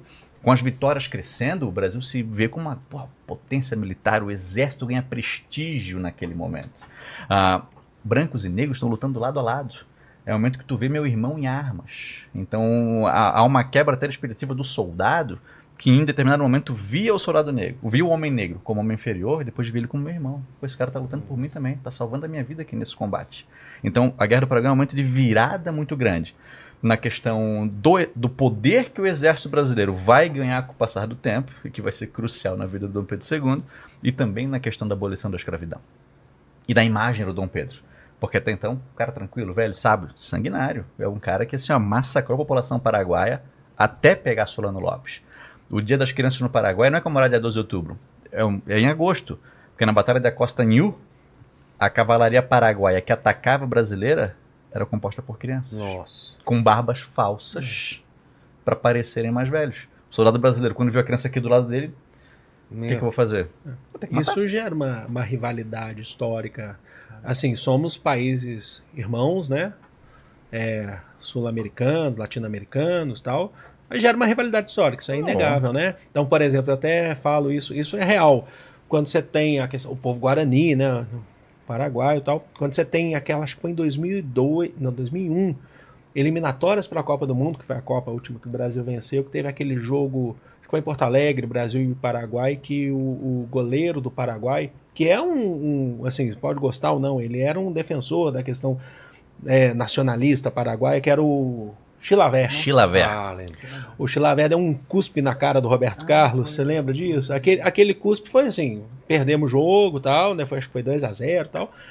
Mas foi um cuspe histórico também, Cuspe de uma rivalidade histórico, histórica. Assim, é, é, tem essa questão. Não estou falando É. que os paraguaios são inimigos dos brasileiros hoje, não, não é isso. Mas tem um Mas tem essa questão do- do- da guerra, né? De ter outra, outra visão, de fato. Foi uma coisa muito violenta, foi para todos os lados, mas para os paraguaios você não, não tenha dúvida que foi um, um negócio assim, terrível. Muita, sabe? ci- muita cidade É. queimada, a população civil que nada tinha a ver massacrada. O Brasil cometeu um E, massacre a- e grande a do Argentina Paraguai. nessa? É, Eles estavam juntos também, mas é que o Brasil entendeu que a guerra tinha que continuar. Enquanto Ah. o Uruguai e a Argentina estavam, gente, vamos Já deu, né? Já deu pra gente. Não, ele tinha homens uruguaios e argentinos junto com os brasileiros, mas de quantidade muito inferior. Entendi. Então vamos responsabilizar os caras? Não, era o brasileiro que estava de fato com um grande número, continuando avançando. O Solano vai ser pego em 1870 só. Ah, Eu não lembro o nome da cidade, mas quando ele vê que o ataque está acontecendo, tenta fugir, dá um tiro no cara, ele caído, aí. Ele é ferido com uma lança, na verdade, primeiro, né? Ele é ferido com uma lança. Supostamente encontram ele porque ele não tinha uma, uma estética tão magra quanto a maioria dos soldados que É. passavam fome. É, ele carregava muito, muita bebida alcoólica junto, comida boa, enquanto a população paraguaia. Porque ele fu- continuou fugindo, fugindo, fugindo, fugindo, fugindo, mas ele mantinha um luxo ao redor dele que a população não tinha. Chamava atenção. Ele era o único atenção. gordo. Olha. Quem é aquele, aquele lá deixou o celular? Por quê? Porque ele tá gordo. Aí reconheceram, o cara. Era um homem. Aí foi morto. E pro Brasil foi uma vitória com gosto de derrota, né? Porque a gente teve um custo muito alto. Então, o custo da Guerra do Paraguai foram anos e anos de custo total do Brasil na época. Então, a balança comercial foi lá para baixo. Dom Pedro II achou que ele ia ser visto como herói, mas ele foi visto como cruel, como exagerado, Mesmo na época? como descontrolado, Mesmo na- emocionado. Na época Mesmo já? Aí embrasou errado. E aí. Mas, Claro, teve quem defendesse a honra do exército brasileiro. Certo. Foi uma quantidade grande de gente. Mas também tinha quem via, pô, gente, massacramos demais. O Paraguai não precisava tanto. Sem contar a questão do republicanismo, né? Que já está já tá crescente, Latente. já É está isso latente, né? A questão do republicanismo, que vai, o exército adere, né? Mas você já tem pessoas aqui no Brasil que já defendem, já tinha gente já nessa época defendendo que se tirassem símbolos da monarquia e colocassem a, a construção de tiradentes, você já começa É. a ter, a partir da segunda metade do século XIX, isso aqui no Brasil, né? De, de trocar, já começa a ter aquela imagem do Dom Pedro II já né, decadente, né, sempre comparado ao primeiro, o primeiro era mais novo, se, se, na monarquia, o segundo, ó, como é que tá decadente. Aí você tem um- todo um processo, né? Assim, a- quando a gente está falando do, do- do fim da escravização, a elite agrária passa também passa a tirar o dela, o dela fora, assim. Porque você tem a partir de 1888, já pulando, mas assim, só para constar aqui, é, os, os ex-proprietários de escravizados, eles, cara, ó, acabou a escravização, foi assinada a lei lá, quem que assinou? A Princesa Isabel e tal, nada de ser uma heroína, né? Foi, foi um acúmulo de, né? A abolição foi um acúmulo de, de, de, de Pressão, fatores, né? de pressão, Pressão. de vindo de todo lado.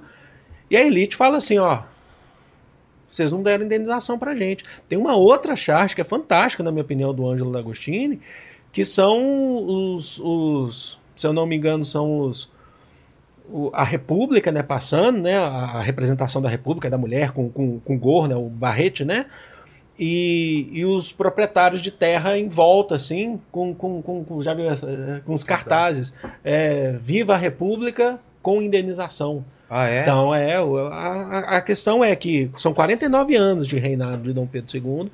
Você teve, sim, você comparar o primeiro, você comparar a regência, você teve estabilidade. Estabilidade, um certo ponto econômica, Sim, sim. política, principalmente por causa do parlamentarismo às avessas O Brasil tal. tentou se modernizar, É. fez o censo de 1872, Isso. que era muito importante para a imagem. Os europeus consideravam um país que não tivesse controle da sua população um país atrasado. A Turquia, por exemplo, na época não sabia qual era a sua população, os europeus falavam, lá, a Turquia é atrasada, não É. sabe quantas pessoas tem lá. É. E aí teve Isso. o censo, que foi o único censo que existiu durante todo o Império, foi o censo de 1872. E aí outro censo só aconteceria nos primeiros anos da República, em 1890. Então o Dom Pedro II queria muito que a imagem do Brasil melhorasse, porque a imagem estava defasada. Precisava dar um... Depois da Guerra do Paraguai, você vê duas lutas: pela República e pelo fim da escravidão. Que é o que vai consumir a, a política brasileira até 1889. E aí que entra aquele, aquela obra do, que está no Museu do Piranga, do Pedro Américo, que é, ó, vamos tentar reerguer. Ah, olha, olha a glória do meu pai, do Dom Pedro I, aqui, pro- é, proclamando a Vamos independência relembrar do as glórias do Império. As glórias. Olha como é que ele salvou a gente, sabe? Você tenta de tudo O- ali. Você tenta cair atirando, né? O Pedro Américo ele pinta imagens também É. da Guerra do Paraguai, como uma guerra heróica. Então se tenta criar uma narrativa histórica de que o Império Brasileiro É é, vencedor. grandioso, é vitorioso, vencedor. Uhum. Vamos ficar do lado do Império, galera. Olha- Olha quanta coisa o nosso Império conseguiu. Mas não, não, não teve jeito, assim. Se começa a criar novas leis, que são as mais conhecidas, eu acho, contra a escravidão. Ventre livre, Sexagenário. sexagenário. E leis assim completamente inúteis. É lei que tu vai fazer, pra criar ali pra. de- Todas têm alguma coisa ali, Cara, né? que é uma pegadinha, que é- que, fala assim, ó, Que é não pra, é fingir, assim. que é pra É. fingir que tá fazendo alguma É. coisa. A do Eu- sexagenário, prática pra mim, mesmo- é, assim, ela é, a uma, pior. É uma piada de mau É, gosto 60, demais, né? é, 60 anos, mais ou menos. Primeiro, assim, a expectativa de vida era o quê? 30. Para escravizados, Putz, 30 anos. Ah, tinha aqueles que chegavam? Sim, mas assim, não é que você tem que. Aos 60 você tá livre. Se você não tiver condições de você pagar a sua alforria, você trabalha mais 5. Imagina só, É. você chegou aos 60. Aí você tem que trabalhar mais Você três. falou, tô, né? não tô ali. É mais três, né? Três, É, mais então, três. mais três. Saideira, é, né? É assim, é terrível. Na sabe? política, eles é, colocam uma regra nova de que agora para você votar, você tem que ter um pouco de. Você tem que ser alfabetizado. Então essa regra nova faz com que a participação política caia de 9% para 1% da população. Então, em final do Império, a participação política, ao invés dela aumentar, como se Ela espera, diminui. ela diminui É, e assim, ó, quem consegue estudar é a elite. É. Então, qual o interesse que vai ser atendido? elite. Da elite. Então, é uma jogada política e nós vamos favorecer somente os nossos interesses em cima disso aí. Claro, a gente vê lideranças importantíssimas do movimento contra a escravidão, como por exemplo Luiz Gama, que era um, que era um homem negro, que assim, ó, hoje a gente já vê um movimento crescente de defender que esse cara, de fato, é um herói nacional o cara. sem precedentes. Assim, ó. O Vitor Soares, de João Melhor, diz que é o brasileiro mais importante que já existiu. Vamos. Tu tem imagem dele aí? Vamos ver. Do, do Luiz Gama. É. Não, um grande herói, assim. Então, A mãe dele já é uma personagem histórica com pouca documentação. Tem gente que até é, tem muitas discordâncias em relação a ela. Mas é, a mãe dela já era uma, uma lutadora da, ah, da Revolta dos Malês ou Balaiada? não, não, eu acho que é Malês, tá? Mas, Malês, mas, mas né? eu posso estar. acho que é tá Malês, acho que é aqui. Malês também. A Revolta dos Malês foi uma revolta. Isso já. Era no período regencial, se não me engano. 1835, É, onde escravizados letrados. Ó. Escravizados letrados se revoltaram ali. Durou poucos dias, assim, mas o, o curioso foi: pessoas negras que sabem ler, sabem escrever, eles eram de uma região uma, é, onde teve uma colonização árabe da África, que acabaram sendo colonizados e vieram para cá. Então, assim, eles tinham uma cultura que não se pensava na época que o homem negro podia ter. Então já se tinha uma, uma visão de que tá, todo negro vai ser um ignorante, vai ser um cidadão de segunda classe. Esses caras mostraram assim, ah, não, não. É a, como, como a gente que era- conversa como vocês, a gente fala como vocês, a gente escreve como vocês, a gente é igualzinho vocês. parte era muçulmana, né? Pra É. sair da caixa, assim. Tá. Pra ver que o Brasil ele tinha muito mais é, diversidade do que a gente imagina, inclusive muito mais variação linguística também. É, hoje, você se falar com uma pessoa que mora em uma região muito distante, você vai perceber algumas palavras diferentes da que você usa. Mas na época isso era ainda mais forte. Era muito, muito visível isso daí. É. Você teria dificuldade de De conversar com uma pessoa de uma região muito distante da sua. E como que era essa sensação de, de é, é, essa, essa, essa coisa de vamos ter que, que libertar os escravizados e tal, isso na, na, na população Esses, esses dois movimentos, É. eles cre- cresceram simultâneo. O mais a opinião anti-escravidão... pública. Pô, como é que a gente vai É, dizer então, assim, como ó? que. E no Porque- meio tem a imigração. Mas tem os jornais, eles falavam que. Ou eles, é, como Em que era? geral, povo não era favorável à escravidão. E a opinião quanto república ou império não é uma coisa que se tinha, não era um debate assim, Não tipo, existia. povo, o que, que você, povo, quer? Não, não vai mudar pra mim se É. o meu governante vai ser um presidente se vai ser um imperador. Eu quero oportunidade de trabalho. Então não era um debate do povão. Contudo, era um debate político e quem estava na política era a elite. Aí isso sim, jornais- república ou império. De acordo com o livro da Lilia Moritz Schwarz, chama Retrato em Preto e Branco, ou Retrato em Negro e Branco, não lembro, e, e aparecem notícias nos jornais dizendo que as fugas aumentaram, e muitos relatos de assim, olha, encontra o meu escravizado que fugiu, ele tem uma dentição dessa maneira, ele tem Ah. certa altura, certa fisionomia, tem certo costume. Cuidado que ele Então- é traiçoeiro. O que eu tenho para te dizer é que é, a imprensa e as pessoas de classe média e alta, eu acredito que aumentaram a discriminação porque houve um, um medo desse futuro. Houve um medo dessa inclusão, Entendi. né? Então, é, eu acredito que a população negra, mesmo com a libertação, passaram por momentos terríveis, assim, porque falam da indenização do, do dono daquela, daquele ser humano, mas não falam que ele não recebeu a indenização, É. ele que foi escravizado, né? Você tem. Sabe? É, não, pode falar. Eu acho que ele que devia sair com, sei lá, com um milhão no bolso para tentar recomeçar a vida, mas não. Ele sai discriminado, as empresas preferem contratar pessoas brancas do que pessoas negras, até hoje existe esse racismo estrutural. É, então acredito que naquela época tenha sido bem, bem, bem A gente trágico. pode até falar melhor do que eu sobre isso, a partir, mas, mas durante o processo da República, quando a gente fala da construção da malandragem, chega ali na era Vargas, inclusive, a gente está falando, um- inclusive, de um momento de resistência. Sabe? Ah, eles não, não foram inseridos no mercado de trabalho porque não quiseram. Não. Inclusive, a própria malandragem, pensa bem na consciência de um ex-escravizado durante os, os primeiros anos da República no Brasil. Ó, foram séculos de escravização. Eu fui escravizado, ou meu pai foi, meu avô, minha mãe. Você quer que eu continue trabalhando com você aí agora ainda? O dono da, da nova indústria? É. Sabe? Então você tem esse processo de resistência. A mesma coisa quando a gente fala em formação de quilombo. Quilombo não é fuga por fuga, é resistência. Sabe? Essas fugas, elas são fugas de resistência. Né? Porque ó, não- ah, falar que eles queriam aceitar uma, uma situação dessa, ah, é melhor. Não, não, não existe isso. Numa situação que, como eu falei, a gente não, a gente não consegue compreender dentro da pele de uma pessoa que viveu isso. Sabe? Que ainda, muitas pessoas ainda vivem, sabe? É. Infelizmente, coisas da questão da discriminação, do preconceito racial e tal.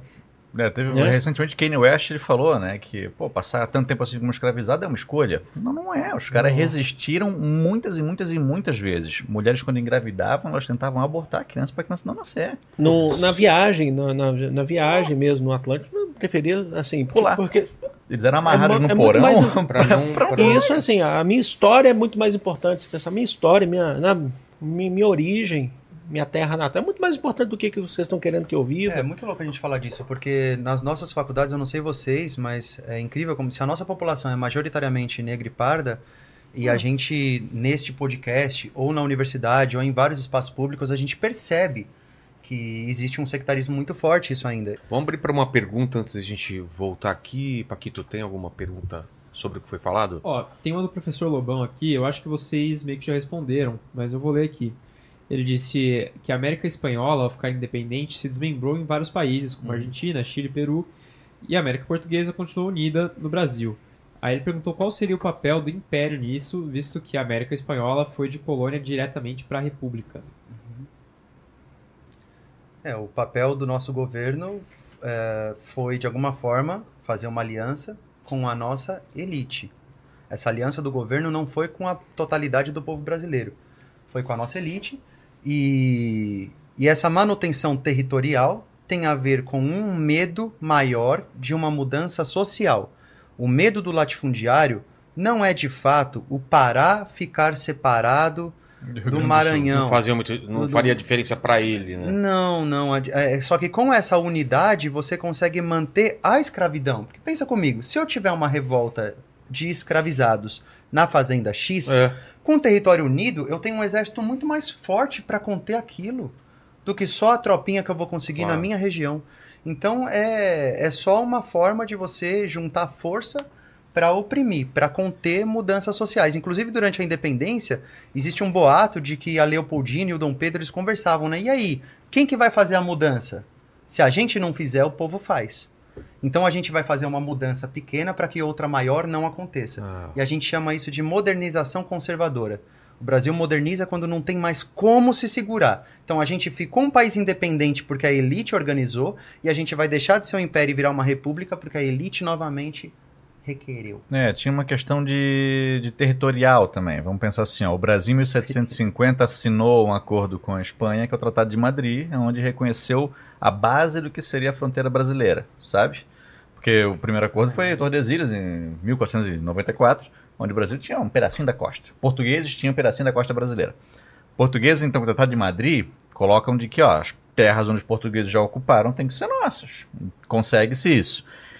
Enquanto há essa unidade territorial portuguesa dentro da América, a América espanhola vai se dividindo. A América, a Espanha colocou aqui um vice-reino, o vice-reino do Peru, que era todo o restante da América espanhola. E esse vice-reino vai se dividindo. Se cria depois o vice-reino do Rio do Prata. Ao norte, eu não lembro o nome do vice-reino, era da Gran Colômbia. Gran Colômbia. Granada, eu Nova acho. Granada. É, vice-reino de Nova Granada. Então a própria Espanha ela vai dividindo a- o seu território aqui na América em partes. Logo, quando essas partes vão se tornando independentes, elas se sentem de que é mais fácil para elas se dividirem também. O Bolívar, quando ele proclama a independência da Venezuela, ele forma na região norte da América do Sul um grande país chamado Gran Colômbia, que pega a Venezuela, a Colômbia, pega tem parte do Panamá, do Equador. Então há uma ideia de unidade territorial lá também. Só que o Brasil, com essa intenção de manutenção de escravidão, interesses em comum no norte e no sul, consegue manter isso de uma maneira que lá a gente já tem o fim da escravidão aqui. Então vamos unir regiões menores, eles têm um objetivo diferente, um sucesso diferente do que o Brasil teve o seu objetivo. Então eram outras questões que se tratavam em- na, na América Portuguesa e na América Espanhola. entendi. Fala, Paquitos. Ó, o Fernando mandou aqui uma pergunta de cursinho. Ele mandou assim: é, vocês podem dizer quais são as principais características de cada período do Império? Ah, que legal. É muito legal esse mapa mental, né? Muito importante. Acho que o Império dá para ser dividido em três partes. Primeiro reinado, em que o Dom Pedro I está no poder. Período regencial, em que acontecem mais de cinco revoltas, mais de 30 mil mortos, um período de instabilidade política. E o terceiro momento, que é o segundo reinado. Então, para o primeiro momento, uma divisão bacana é você pegar cinco categorias. Primeira, política, que são as regrinhas, né? Você tem a regra lá da sua casa, do quanto de tempo que você pode demorar no banho. Então, aquela regra é uma política da sua casa. Da mesma forma, existe a regra na rua, existe a regra do país. Então, a política durante o nosso primeiro reinado, ela vem com uma constituição que vai durar durante todo o império. É uma política de monarquia constitucional, isso quer dizer que a gente tem um rei e temos uma constituição. Economicamente falando, a gente ganha dinheiro com produto agrícola, principalmente café.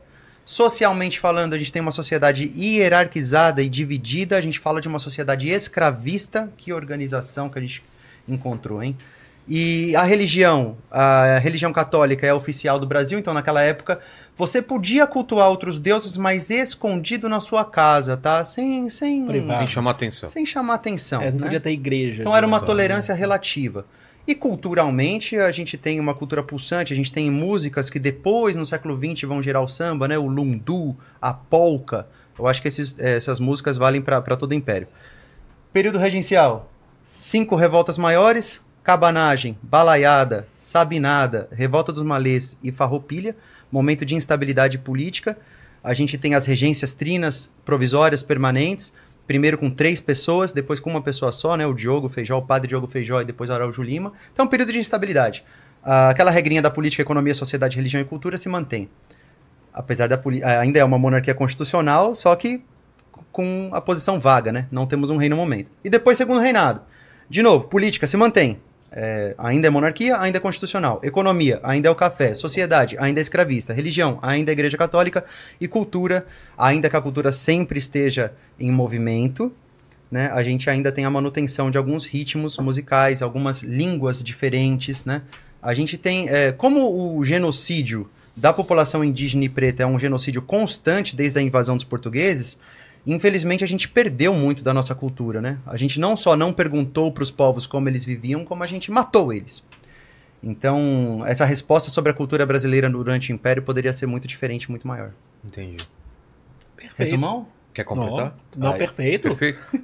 Tem nem... Mandou ver. Aí. Ó, Mas- e o João Carlos ele perguntou aqui quais são os principais reflexos desse período que a gente consegue enxergar no Brasil atualmente. Posso falar um Por pouquinho só? Mas Aí você complementa, tá? A gente tá aqui junto. Mas, pra mim, olha pro Congresso, bancada ruralista, é, bancada da bala, é, concentração fundiária, o Valtinho falou já agora há pouco do, do, do 1%. Pra mim é isso. É um, um impedimento de, de transformações sociais mais profundas no Brasil por conta disso, por conta de quem tem dinheiro, é, racismo. Tô, tô, tô exagerando. Não, tá isso. Como é que a gente trata hoje o É. povo Yanomami? sabe? É, é isso. É a questão de, de terras indígenas, é isso que você falou.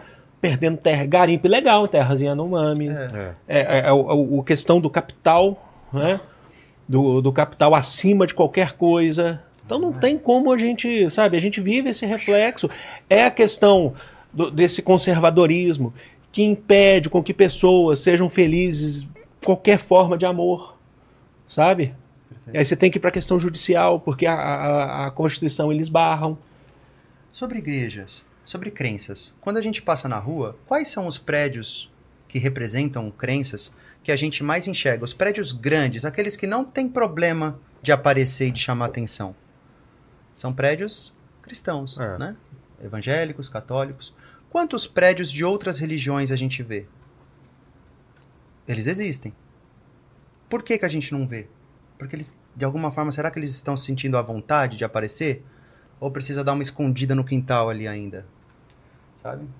Então, nem religião a gente ainda não respeita a crença de todo mundo. É isso. É isso. Completado. Eu não ouvi a pergunta, eu tava no banheiro.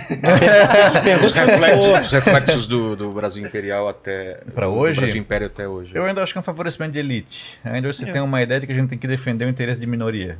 pô, gente, assim, ó, é interessante a gente fazer um carinho em todas as pessoas, mas não necessariamente a gente tem que fazer principalmente o interesse de quem é mais poderoso. Vamos fazer um. Dá pra gente conseguir ser mais democrático do que só isso. Então, na época, havia muito mais um favorecimento de quem tem mais posses. Galera, hoje dá pra fazer um fa- favorecimento de maneira geral para que todo mundo saia bem. E ainda eu não, não acho que o Brasil conseguiu acertar isso, e eu acho que isso é uma herança ainda da- daquele período. Um outro ponto, população carcerária. Né? É, o Brasil tem muitos problemas, assim, hoje que estão se arrastando há anos, cara, anos, anos, anos, anos, que, pô, já dá pra ter gente ter resolvido isso antes. Já, tu falou de valorização de cultura indígena.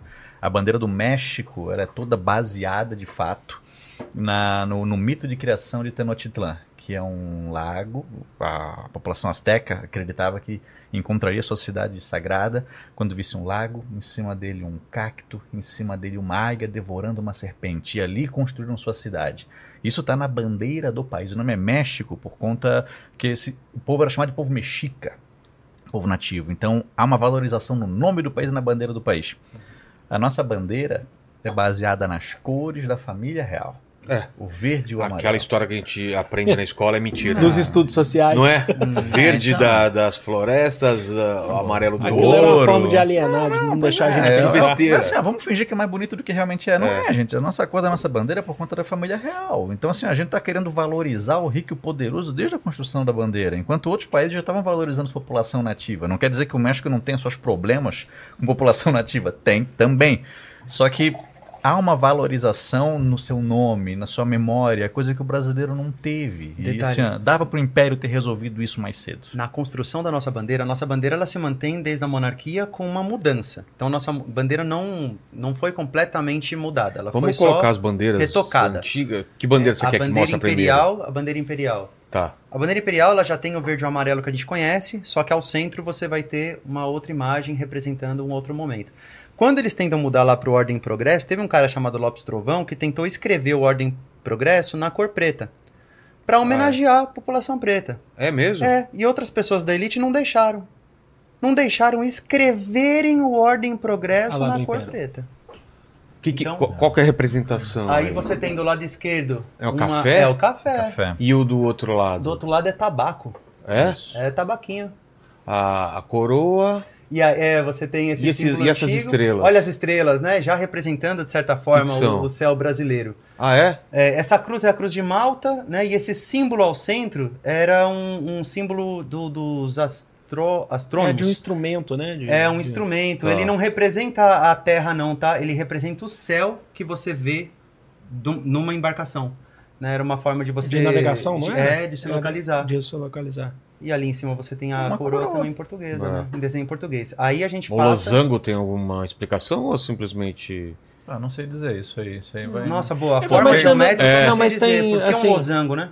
Porque É. ah, nesse, nesse processo, nesse período, o, o hábito de se construir bandeiras naquele de duas ou três cores pós-Revolução Francesa já era um hábito, né? Aqui Tudo a bem. gente já não, aqui É. a gente já não seguiu. Não É, seguiu ban- bandeira. bandeiras elas influenciam muito outras A bandeiras. gente teve a né? dos Estados Unidos aí por um período aí, alguns dias, não foi oficial, né? Foi Não, oficializado. é, que era em homenagem. Bandeiras influenciam muito outras bandeiras. A gente teve uma bandeira nossa que era com listras verde e Ah, amarelas. Estados Unidos demais. Muito que imitando. acha isso daí? Muito imitando. Ah, é fácil. É, É, procurada, é, por favor. Bandeira Foi do que Bandeira Brasil. e- provisória. Ela, ela não foi Bota a bandeira do Brasil oficializada, igual né? Mas isso mostra a, a- a- a- a influência dos Estados Unidos, né?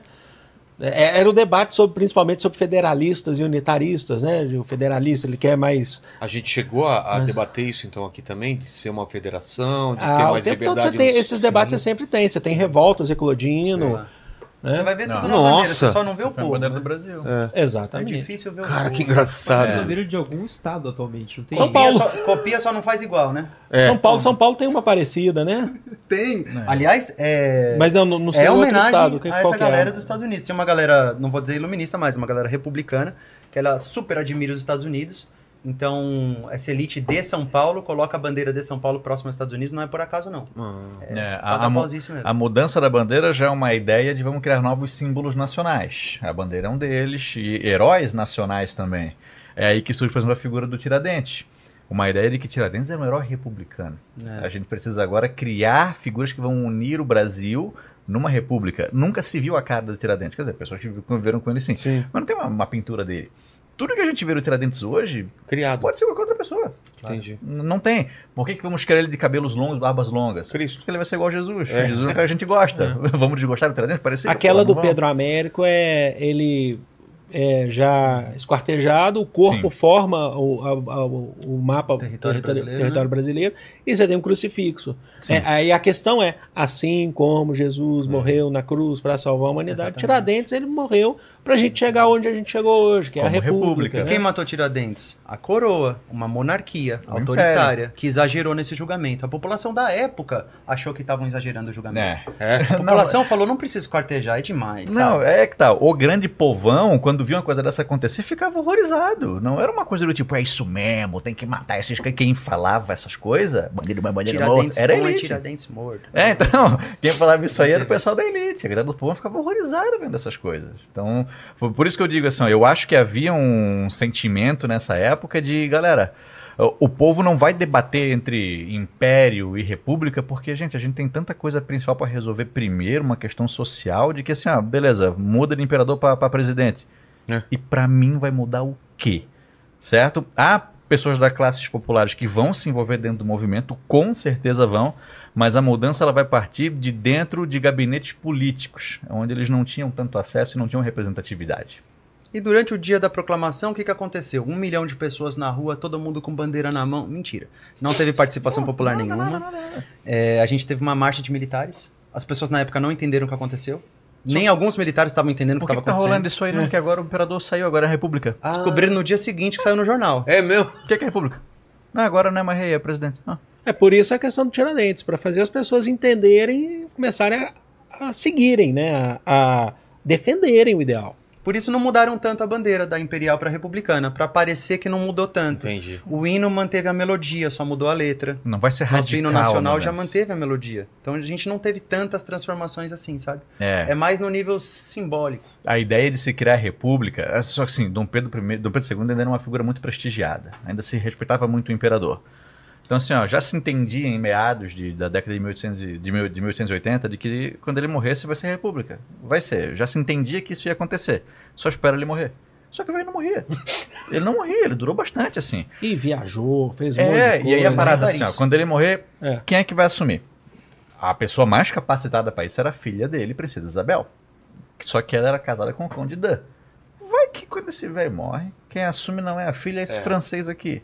Então se tinha uma repulsa, inclusive, por quem queria assumir depois. Então já se imaginava de que, ó, a República tá chegando, vamos esperar um pouquinho, logo vai acontecer. Mas o tiro de misericórdia, e que é uma coisa assim aqui, de que foi o descontentamento da elite, foi o fim da escravidão. Co- Já falaram sobre isso quando eu tava no banheiro? Sim, sim. Oh, Acho- desculpa. Não, não, mas a gente falou isso quando você estava aqui, acho. É, então dá. aqui, é. De que assim, ó, a- Foi. os movimentos abolicionistas crescendo cada vez mais até que o debate chega para Isabel e Isabel. Ah, olha agora. Vamos abolir a escravidão ou não vamos? E ela tá. Show, não foi uma coisa que ela. É. Minha- a minha professora da terceira série, ela falou que ela acordou de manhã, abriu a janela, viu os escravizados e disse: não, sejam livres. Todos temos que ser livres. Não foi. Ela recebeu um documento e disse: Isabel, temos que assinar isso aqui. Por que, que foi ela? O pai dela É. estava viajando, então ela estava como regente no momento. Sim, então, É. Isabel, tem que ser agora. Espera meu pai. Isabel, Na época eram ser 700 mil escravizados, né? A população de escravizados era muito maior antes. Já teve Portanto, 4 milhões na história, né? é, era só uma humilhação, era só uma vergonha mundial mesmo, sabe? Então a- ela, ela realmente ela assinou. Mas aí Luiz Gama, José do Patrocínio, muita gente fera fez a Princesa Isabel pensar nisso, né? Isso. Porque Se- senão não se, chegava Se nela. tornou uma questão de se refletir. Então, assim, não é só uma coisa do tipo. É um debate entre nós quatro aqui. Nós estamos falando sobre. Não, não, não. A- o movimento abolicionista e a população negra em si, a sua resistência fez o, a, a reflexão acontecer. O que está acontecendo no nosso país é errado, é uma vergonha mundial e nós temos que resolver isso aqui. E a Isabel, na pressão, ela assinou. Quando ela assina, um parlamentar aponta o dedo na cara dela e diz: A senhora acabou de perder o império. Porque a única pessoa que ainda apoiava esse império aqui é a gente. E agora a igreja já tinha, ó, já tinha na década de vazado. 70, O tinha, exército já, já tinha rompido. Então, assim, ó, a senhora É. acabou de perder Tem a questão do ideal iluminista, é, do iluminista, desculpa, positivista, né? De, ó, aí entra essa questão, né? ó, o Brasil está atrasado re- referente a outras outra, outros estados, está atrasado mesmo. Aí você tem modelos na, na, na própria América que são república, né? O, o- eu, eu gosto muito do Ângelo Agostini. Aí você tem essas representações da, da a República Brasileira jovem, entendeu? Aprendendo com a República Francesa ou com a Argentina, tem, tem charges dele das repúblicas brasileira e argentina de mãos dadas, né? Pessoal, Sim. vamos participar desse movimento que está acontecendo, né? E aí chega naquela charge que a gente falou, que a gente viu do Dom Pedro II, né, dormindo. E aí veio a República, né? Veio esse momento Alguém aí. teve que avisar o Dom Pedro II que ele estava convidado a se retirar, né? É, ele foi E exilado, foi- né? Foi, Foi exilado. Foi um tal de Major Solon lá falar pra ele, ó. E, e acho que o- ele cometeu uma gafe, chamou de imperador, já não era mais. Não É. podia mais chamar. Mas ele chamou por respeito, vai. É o bem imperador respeito. está convidado a se retirar, né? Aí ele falou, quanto tempo eu tenho? "Ah, seria interessante você se retirar meio que essa madrugada, assim. Tipo, e aí o Dom Pedro agora. falou, mano, vocês... é, Aí o Dom Pedro perdeu a compostura, ele falou, vocês são todos uns doidos. Né? Vocês são malucos, não é possível que vocês vão fazer isso. E fizeram. E aí ele sai nessa embarcação de madrugada. Sai Fugiram, na fugiram. sombra. Se eu não me engano, tinha, não sei, não sei se é verdade isso, que tinha essa bandeira aí no- na embarcação. É? Não sei, não sei. Aí eu só não posso dizer. mas- Mas ele foi embora, tem o nome do navio tal, que, que levou mesmo, ele, é né? verdade. Aí eu já não sei também. Morre um pouco tempo depois Foi em pra Paris. França, né? Num hotel É. humilde. Ele ficou na- na- nas residências do. Não foi do Conde Du, não? Do Conde Dan? Eu, eu não, ele pode ter ficado. mas ele foi. ficou numa casa de uns amigos. Ele conhecia um monte de É que ele playboy. já ia pra lá direto, né? Pra fazer tratamento. Mas ele morreu num ele hotelzinho. tava- Com saudade do Brasil. É. Mas foi É, quanto morreu- tempo depois que a família pôde retornar a família, a família Eu dele? acredito que ele tenha Eu- depois de algum a família real um daquele tempo, tá? É. Não lembro agora. Que não é mais a real. Agora não Não, lembro se eu- chegou a fechar um ano e meio, É, dois anos. pouco tempo pouco depois tempo. voltaram, O Dom né? Pedro I também morreu pouco tempo depois de, de ser. Ele morreu É. três anos depois de voltar, É. né? Pelo jeito, parar de ser imperador do Brasil faz mal. É, saudades. Mas é isso, eu acho que o, o grande lance da, da monarquia, da- do, do- do período do império, mas também da, da, da colônia, é a gente entender com o Brasil hoje. Então, assim, eu não estou falando assim, ah, a culpa é deles e a gente aqui não pode fazer nada. Não. É, eu acho que a gente tem que continuar fazendo as nossas transformações para o nosso bem, para o povo. Então, Mas cabe não a tem nós. como não, não entender. E eu, assim, eu sou lá no materialismo histórico e dialético mesmo. Não É a tem gente como que não- muda, entendeu? E, e não tem como não entender essas questões, né? Que, que falei até hoje como, como foi Sem falado. É, aqui, né? tudo que a gente falou de lei de terras, aquela pergunta foi ótima, porque se a gente olha para o Brasil É. hoje, a gente. Esse, É reflexo esse do passado é muito recente, Vilela. É muito recente É. isso. Eu fiz um cálculo, a Sabe? gente tá falando dos nossos. É, é o bisavô do tataravô, na época da independência. E na época da República já é só tataravô mesmo, ou até seu, é, seu tataravô. Então não tá tão longe quanto parece. É. É, todo esse Tá prestígio do exército brasileiro, tem gente que ama o exército de paixão, que é a mesma coisa, isso vem daquela época. Então, eu- a nossa república foi fundada baseada num golpe de Estado. Ah, tem um- eu, eu esqueci o nome do cara, mas ele, ele- a frase dele, muito forte, diz que a grande tragédia da República Brasileira foi ela ter sido proclamada nas mãos dos militares. Porque os militares, tendo proclamado a República, julgaram-se donos da República e nunca aceitaram não ser os donos da República. Ah, a celebração de uma proclamação da República ser celebrada no dia 15 de novembro. O povo não foi às ruas pedir por isso. É, a gente celebra o feriado que a gente não trabalha nesse dia. Mas assim, ó, não é uma. uma a, a pintura, como É. tem aquela da, da celebração da independência, não aconteceu isso durante a proclamação. O povo simplesmente foi avisado e a vida do poder cidadão simples não mudou. Tanto que a maioria das pessoas não sabe quem foi Deodoro da Fonseca. É. Ele é o protagonista da, da parada. É. E se a gente não sabe o nome dele é porque essa parada não foi tudo isso. Exato. Tem uma, até mesmo na independência, né? no- em 1822, tem uma banda que eu sempre escutei muito, né? no- o Blind Pigs, já ouviram? Ele fala 7 de setembro, quando ele fala, quando eu era uma criança, uma banda punk, né? E morava com meu pai, ele me levava para ver desfile da independência. Eu senti orgulho de ser um mini patriota, mas agora eu cresci e já não vejo mais motivo idiota. É. Pa- pa- aí ele fala, não vou cantar, mas. Pa, ah, pa- soldados mal treinados, tanques enferrujados. 7 de setembro, data tão festiva, mais uma piada nessa terra tão querida. Com todo respeito ao feriado, que a gente ganha e gosta de um feriado, mas é preciso fazer uma crítica, né? E com respeito aos bons militares que lutam por democracia, né? Os Os que É, lutam por é democracia, com sabe? certeza, porque também não vamos generalizar. Nossa, tem, eu acho muito importante pra gente evoluir é sair da, da visão é, dicotômica da coisa mesmo, né? Ou é 8 ou é 80, né? Ou é verde ou é amarelo. Caramba, tem tanta coisa no meio desse rio Não, aí. não. É. E assim, ó, o Deodoro era amigo de Dom Pedro II. Ele dizia, inclusive, que eu devia favores. Que favores são esses, eu não sei dizer. Mas quando foi- ele foi chamado para ser a figura para liderar a deposição do Dom Pedro II, ele disse: Não, eu não vou fazer isso. O cara é meu amigo, o cara é bom, é uma figura de respeito, nós vamos respeitar. Mas eu aceito a gente derrubar o presidente do Conselho de Ministros. Esse cara eu aceito. Show de bola. Ele doente, sai da cama, vai até lá, ó, tu, como presidente do conselho, sai fora, o imperador vai nomear outra pessoa, não é mais tu. Show. Ele volta pra casa e avisam ele de que, ó, sabe quem. Ô, Dom Pedro já escolheu o cara, sabe quem foi? Quem? É o cara que ficou com a menina que tu gosta. O quê? E aí ele. O Pedro. Eu não lembro o nome dos cara, do cara nem da mina. O Pedro escolheu esse cara. O Pedro escolheu esse cara, brother. Então, pô, e aí? Tu não quer derrubar o cara? Não, agora eu quero. Agora a virou uma tá questão feita, pessoal. que Era mentira. Era mentira? Era mentira. Ah, não. Era mentira. E aí Mas o Deodoro como não teve tinha co- redes sociais na época? É, Aí o o cara Deodoro- acreditou. Deodoro teve a coragem de ir lá Caiu dizer, Pedro, tá vaza. Pô, isso, isso rolou. Mandou cara. um tiozão da Os carta. caras não pensaram era assim, um ó, tiozão do zap, ele Sim. tiozão Então da... temos que escolher alguém pra dizer que o Nossa. Pedro não retribuiu a gentileza que Deodoro fez de não derrubá-lo. Quem que vamos escolher? Vamos escolher o cara que, sei lá, que ficou com a mulher que ele gosta. E aí o Deodoro, não. Ele É. fez isso? Ele fez isso. Não, então... E por que Deodoro? Pô, O Deodoro era uma figura militar importante. É? Ele era, Foi ele era. da Guerra do Paraguai? não É, foi? ele era marechal, esteve em guerra, um cargo, porra, importantíssimo. Mas tem imagem do Deodoro aí. É, ele era, ele era considerado dentro do seu grupo militar. Pô, É. vamos lá. Ah, nem é. sabia. Não, um herói Não, nacional. não. É que tá, o imperador foi deposto. Quem tá no poder? É o Marechal Deodoro da Fonseca. Quem? Quem que é essa porra? Mas assim, mas assim, pra você ter noção, ele vai ser o primeiro presidente do Brasil. É o primeiro que vai cair também. É, E quem derruba ele? O vice. Floriano vice. Peixoto. Aprendam presidentes. E assume O legalmente está mais também, né? É que você assume pensa. legalmente. A Assume Constituição legalmente Republicana que é feita. Olha lá, Ó, só. Olha famosa essa imagem também. A Constituição Republicana que é feita diz que, ó, se o presidente não completar dois anos de mandato, eleições serão feitas e não vai ter essa de vice assumir. Não se completa esses dois anos, ele renuncia. E o vice diz: eleição é o caralho. Tô aqui esperando quase dois anos, vai ser eu. E ele assume.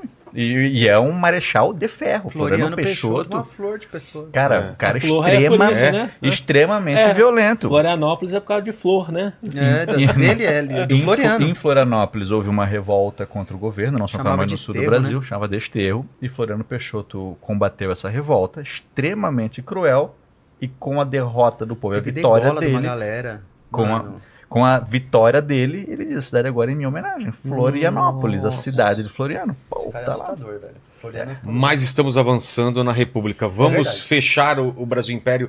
Aqui tem mais algum, alguma pergunta? Não, eu ia só mostrar aqui que a- aquela bandeira que a gente tinha mostrado antes, né? Essa. Cadê? Essa daqui. Parecida com a dos Estados Unidos. Não, é parecida de algum, com a de alguns estados brasileiros, ó. Ah, aqui legal. Ah, tá. Não. Piauí, Piauí ali, ó, o Piauí. É, Piauí, Goiás, Goiás. Goiás, Sergipe, Sergipe, lembra isso. também. É, é verdade, é verdade, Paquito tinha Essa razão, hein? Inspiração aí. Pô, Paquito é um cara inteligente, né, cara?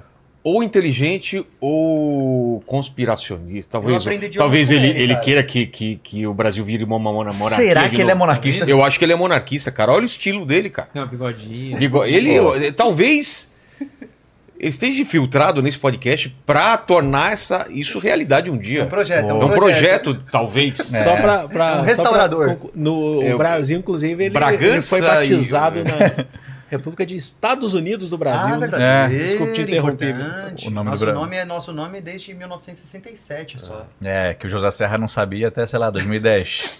o José Serra, uma vez numa entrevista, vai falar: não, Estados o Unidos. Estados nosso Unidos país, avançou. né, os Estados Unidos do Brasil, e aí não, Serra, não, República Federativa Mudou. do Brasil. Mudou? Não, ele, ele fez um mudou, já Serra. mudou. Já onde? Já, já mudou? Mudou, Serra. 60. Falou o Mudou. Rubinho. É. Mudou teu Já tempo. Rubinho Barrichello. da- da- Muito Olha bom. que legal. Não. Ó, o Ceará é As bandeiras são bonitas. É, eu, eu acho a bandeira da Paraíba muito Ah, emblemática. viva, né? Viva que tá Paraíba. escrito nego. Porque os caras negavam a, a política do café com leite antes de 1930. Ah, é por causa disso? De nego, do verbo negar. A de Pernambuco é muito louca também, né? Ela é muito bonita. Onde é que tá de Pernambuco? Cadê tá, né? Pernambuco? Tá aqui, né? No meio aqui. Ah, tá. Ah, sim, sim, sim, sim, sim, sim. Sim, é verdade, é verdade. A, a de Minas a gente teve lá, quando eu morava em BH, a gente teve um bloco de carnaval lá, bloco sujo. Carnaval é ótimo. É, só teve lá um bloco, bloco sujo, né? Que é bloco do povo lá que a gente fez lá hum, 15 anos atrás. Mas qual que vai ser o nome? Uma das sugestões, ele acabou não pegando esse nome, era Liberdade Ainda Que na Tora. Ah, caralho, muito bom! Bom muito bom esse nome. Muito bom esse nome, cara, muito bom. Aí é legal mencionar, né, que a bandeira de Minas Gerais tem a ver com a Inconfidência Mineira, É. assim como a bandeira do Rio Grande do Sul tem a ver com E essa que você trouxe de São. Paulo aí Isso. foi interessante, essa, essa também. É, essa- tem influência estadunidense, sim. Os caras, é, muito tempo atrás, durante o Império ainda, a galera ia estudar em Portugal, né? Quando acontece o final do século XIX, a Playboyzada já começa a estudar nos Estados Unidos. Hum. Então a galera já começa a trazer mais influência de lá.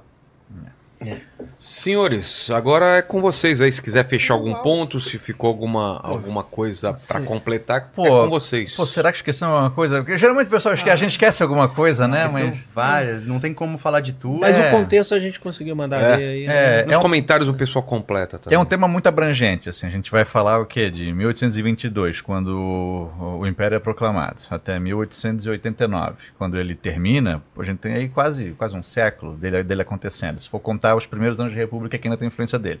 E os anos anteriores, é muito tempo. É bem complicado falar sobre tudo. Tem muitas figuras que ficam de fora. A gente não falou de Barão de Mauá, que é um cara muito importante. E muita gente é, ficou de fora porque silenciaram, né? Ah, sim. E, e não dá pra gente abordar também é, de por completo é, revoltas como, por exemplo, as cabanagens que aconteceram no Grão-Pará. É, muito difícil falar detalhes de todo esse momento, mas acho que um- o contexto... Revolução com- Praieira, 1848, Então, assim, ó, Parlamento às Avessas, foi um momento Questão estar- Christie. Vamos questão Christie, cara, onde o, o Reino Unido tenta de fato aqui se, se, se impor em cima do nosso governo e o governo brasileiro diz não. Coisa pra caramba. Não, os marinhe- marinheiros britânicos que estavam se bebedando e fazendo arruaça no Brasil, o brasileiro prende e o Reino Unido diz: o que estão prendendo os caras? Estão fazendo arruaça, nós vamos prender mesmo. Tá na nossa lei. É. O Brasil peita. Então, assim, ó, então, mas, pensando assim, pô, Dom Pedro II, estabilidade, grande líder, não só. Dom Pedro I, porra, mulherengo, traidor, não só. O Perfeito. Dom Pedro I ele é reconhecido como o rei guerreiro internacionalmente. Dom Pedro II como o magnânimo. Então, há qualidade de ambos os nossos monarcas e há críticas de ambos os monarcas, as duas coisas válidas. Então, pra galera achar que a gente tá passando pano ou só falando mal, não, Tem não. as duas coisas. Tem as duas coisas que assim, aí tem muito mais coisa a aprofundar. Isso aqui é só um, um, um apanhado geral do que Ah, e foi o contem período. com a gente, né? Pra gente continuar ah, compartilhando aqui- aquele pouco que a gente sabe, porque entender a história do, pró- do próprio país é muito bacana. Você vai ver sua rua, seu bairro, as instituições todas com, com outro olhar. E a gente acredita nessa importância. É, e é uma tristeza assim, ver que os nossos rios são muito menores quando é a história do Brasil. É, né? Muito menores, muito menores, muito, Vai muito, falar muito, muito, a muito. guerra civil dos Estados Unidos tem muito mais interesse. Terceiro vídeo mais visto da história do meu canal. Lancei a Guerra da É? Cisplatina, ninguém vê. E filmes, né? Fica- Fala dos filmes. A gente tem um filme que, assim, ó, o cinema brasileiro ele começa a se desenvolver de fato para ser filmes de qualidade reconhecidos internacionalmente, sabe, dos anos 2000 É. pra cá. Cidade de Deus foi um grande feito. Antes já O tinha. melhor filme pra mim de O todos. Quatrilho é um filme maravilhoso, o Central do Brasil é um filme maravilhoso. Mas anteriores a isso, eu não, não lembro assim de um tão marcante quanto o filme Tiradentes. O- teve o Joaquim agora. Teve um filme chamado Joaquim, que Joaquim. conta a história do Tiradentes. É bastante atualizado. Joaquim, é. Isso bem eu não bacana. conheço. O Tiradentes eu vi na escola, só que assim, aquele filme feito na década de 80, onde para trazer um público, volta e me aparece uma mulher pelada no filme. Ah, Tem que tá. ter, sabe? O Tiradentes está andando, tem um sonho, no, no sonho Ah, é a ele influência anda... da pornô chanchada. aí, É, é essa influência. Ele anda pelas ruas e vê um cavalo. Em cima do cavalo, uma É. mulher nua. Ele fecha os olhos, não tem mais nada lá. O que está acontecendo? Essa cena não tem Ah. sentido tá ali. É, a gente Sabe? romantiza... Mas, assim, Sim. ó, mas pra época do cinema brasileiro, era o que ia É. trazer a galera pra ver. Mas assim, ó, é um filme interessante da época, não da época do Tiradentes, claro, mas assim, do. do- de, acho que é de 1980, por ali. E o filme, pô, bem atuado, tem, tem o seu valor. Eu acho que pra retratar a história brasileira. É um filme interessante. Do da época. Pô, pior que isso nem é da época do Império. Tô, tô pensando aqui um filme É, da não, época do Império. na época do é da Império tem assim, aí é também, mas é um processo que é perigoso às vezes esses filmes, porque a gente vai pra sala de É aula e perigoso. fala, não é verdade que o Barão É de Mauá tem o, o Mauá, né, o, É o rei, né, que é, É com o. Paulo Betti, o Paulo Betti que é grande ator, Ah, fez sim, o Lamarca sim, também, verdade, também tem o filme do verdadeiro. Lamarca também, né, na Verdadeiro. ditadura e tal, mas assim, é, é perigoso porque eu falo assim, é verdade que o Mauá morreu pobre, sem nada, não tem isso aí Tem também, muito, tem aí você não, demais. vamos com calma, Ah, é verdade que ele tinha um sonho, São Dom sozinho João ele VI foi só lá. comia frango, então. É, o João João É. VI lá na, da Carlota. Joaquina, né? É, Tem, teve aquela série O Quinto dos Infernos, tem- né? Aí retrata o, 2000. o Pedro I, não é? Acho que é. Toda a família real. É, aí mostra é. a Carlota Joaquina com tem, tem. extraconjugais. De colônia tinha um que eu. Como é que Desmundo era? é muito- Desmundo. Desmundo é muito Desmundo é bom. aí É já é colônia. Desmundo. Aí esse é de colônia? fizeram um treino de linguagem. Em Desmundo, os atores falam um português, assim, muito diferente do nosso.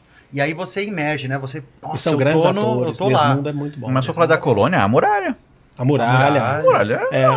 O, o Desmundo conta essa história, acho que é, é do- dos os colonizadores, aí vem as mulheres, né? Sim. Vem as sim, mulheres serem violentadas, são violentadas. Nossa, nossa. É, as mulheres vêm de Portugal, dos É um conventos, né? As, as, as, as órfãs, né? Então é um grande filme Você assim percebe de que a colônia. liberdade, é, ainda que É. hoje a gente tenha muita liberdade para alcançar, na época da colônia, gente, a liberdade é quase zero, sabe? É. Viver na colônia deve ter sido assim. Então, assim, mas não, tem um- não temos cinema, mas temos literatura muito boa. É. Recentemente o Boris Fausto não deixou, mas Opa. o cara fez um livro chamado História do Brasil, que assim, Classicudo. e é um calhamaço. Pô, tu quer aprender um pouco? Vai ler o. Mas sem, sem contar também quando a gente fala na própria lite- Eu trouxe um monte de literatura livro mesmo. aqui. Ah, se é claro, claro. literatura, pra você entender Tá, o século tá, tá, XIX, tá, por tá, exemplo, tá, tá. você pegar lá um Memórias do Sargento de Milícia, Nossa, você é fala, ferrado, pô, aí você cara? vai, entendeu? Galera do vestibular aí adora, né? O pessoal aí, anos 90 ali, mandando ver ali. Enquanto ele pega os livros, fiquem à vontade aí pra falar do canal de vocês, o arroba. Agora é com vocês Pode aí. começar então? Walter, É, Pedro e. Vamos tirar essa Pô, do meio aqui, vamos- né? vamos lá. Pô, Pedrão. tamo aí, né? Sou. Eu, primeiro. Ah, sou, né? já, já. Quero agradecer novamente. é, assim, a segunda vez que eu, eu vim aí, agradecer de novo, estando aí com duas pessoas que eu admiro muito, assim. Às vezes a gente fica nesse negócio assim, é. Ah, é professor, tem rivalidade. Não, professor ajuda professor, classe ajuda classe, não é? E é isso, a gente tá nessa e. E agradecer de novo pela, pela oportunidade e você abre para vários debates, para várias áreas profissionais. Eu acho que isso é muito importante, isso é muito importante as pessoas conhecerem, sabe? Vejam programas sobre o Vietnã, a Guerra do Vietnã, que a É, gente fez aqui. um vários outros também É. que são super, super bacanas. Né? Uso de divulgação científica. que Fizemos eu um sobre escravidão no. Brasil, fizemos um É. sobre. E, e vocês escolheram uns caras muito bons pra vir. O Thiago André e o Vitor Soares, esse episódio foi maravilhoso. bom. Participação Sim. do Lênin, É. cara, foi excelente Foi, esse episódio. O Revolução é- Francesa foi forte também. Também foi Foi, bom. foi. Daniel Gomes e Rafinha. Foi E agradecer. Também fica aí a disponibilidade aí para futuros. Aí a gente tá sempre aí se ajudando. É, acho que a gente ganha muito com isso. Obrigado, Guilherme. Todos Obrigado. ganham. Obrigado por participar com vocês, que para mim é uma grande honra, muita Walter, admiração. Vamos falar desses livros então. Vamos aí. lá. Tem, tem uma É, câmera aqui de cima, Esse de vendo. cima, eu acredito que ele já resume o É. tema de hoje, né? História do Brasil e Império, da grande historiadora Miriam. E aí, então, é um resumão, certo? Certo. Formação do candomblé. Esse eu tô lendo, tá? Não vou mentir. Tá até Eu- marcado Tá aí. marcado aqui. É, Tá tá pra no não. começo aí. Só que eu estou apaixonado Isso é muito livro. importante de marcar, porque a gente tem que conversar com o livro. Não é isso? É o que isso, você tá cara. fazendo é É, conversar com o livro. Tem E gente aí- que tem é, medo de riscar Não, o livro. o livro eu é seu, Não, mas eu é, preciso, eu preciso desse risco. E aí esse livro é, é formidável porque ele vai contar a história das pessoas que vieram de África de um jeito menos generalizante do que a gente está acostumado, certo? Então, respeitando as individualidades é, e tentando encontrar, porque eu ainda não terminei o livro, mas está tentando encontrar origens mais é, mais respeitosas em relação a todos esses povos. Esse eu mencionei durante o dia de hoje, retrato em branco e negro. ó, branco e Lilia negro, Schwartz, da Lilia, é. que é, né, Essa mulher maravilhosa. Meu a Deus deusa de hoje em dia. E, e esse tem é, imagens muito fortes, né, dos jornais da época. Cadê? Peraí. Tem, tem, não tô maluco. Tem. Eu acho que tinha de jornal, sim. Aí, Aqui. passou, passou. Não, mas esse aqui é só, é, ainda é padrão. Aqui no, No final, no final. Ah, no tá. final. Olha no só. final você tem anúncios em jornal, né? Então a pessoa não só não tinha Ficava vergonha fugindo, ó. em escravizar um ser humano, como também anunciava no jornal. Ó, Recompensa? gente, eu quero de volta, tá? Olha só. É, pois é. Então, Nada como ter bons amigos pra avisar que a gente tá passando vergonha. Independência do Brasil, João Paulo Pimenta, Muito bacana. professor maravilhoso aí, miliano na fé, flash. E as Barbas do Imperador, também da Lília, vai Muito falar bom do, do, do Dom Pedro II, claro, da festinha lá da Ilha Fiscal, seis dias antes da proclamação da República, todo mundo bebeu e comeu bem gostoso, que bom, acabou o Império. E aí, para começar a República, precisavam criar símbolos, e a formação das almas, do José Murilo de Carvalho, vai mostrar pra gente como que foi essa criação desses símbolos. Quais símbolos vingaram, quais símbolos não vingaram tanto. Nem toda tentativa foi acerto, né? Teve muito, muita tentativa e erro também. Como, por Não, exemplo, tudo aquela bem. bandeira esquisita lá. É. Certo? E aqui são alguns documentos da Mari Del Priori, né? Pra quem gosta, aí pra quem é mais purista aí na história, quer pegar um documento antigo com aquela letra, com, aquela, com aquele grafismo antigo, aqui você vai ter alguns documentos da história do Brasil pra você ter esse contato direto, né? Com, com o documento. Sim. Que é interessante de vez em quando a gente olhar um documento e perceber que era muito difícil escrever e ler naquela época, letras estranhas. É. Bonitas. Já se despede, é contigo aí, dá. É, gente, eu redes. agradeço. É a primeira vez que eu venho. Espero, quem sabe, se possível. Voltarás. É muito massa Voltarás. aqui, meu Deus. É bom demais conversar aqui. Obrigado, Vogel. Tá? É, e eu vou reforçar o que o Pedro falou. Existe uma sensação de que se eu for falar com outro professor de história, será que eu vou chatear ele? Façamos um chamado aqui, você professor de Mas história de qualquer local do Brasil e do mundo. Eu acredito, ó, eu vou falar por mim. Quando me chamavam para fazer algumas participações em programa que tinha outros professores de história, me falavam com um pouco de ressalva. Sei. Eu nunca entendi isso. Eu me senti sendo jogado para uma concorrência que eu nunca Que quis. está mais nos outros do que na Ah, gente. tá. Vocês também sentiram desse jeito ou não? Porque eu nunca, nunca pensei que outro professor de qualquer disciplina fosse um problema, gente. Eu tô nesse time, eu quero Não, não, que a gente é. seja mais ouvido todo dia. Não, a, a gente também pensa isso, são as pessoas que pensam aí da, da gente. Porque vamos, vamos dar um exemplo.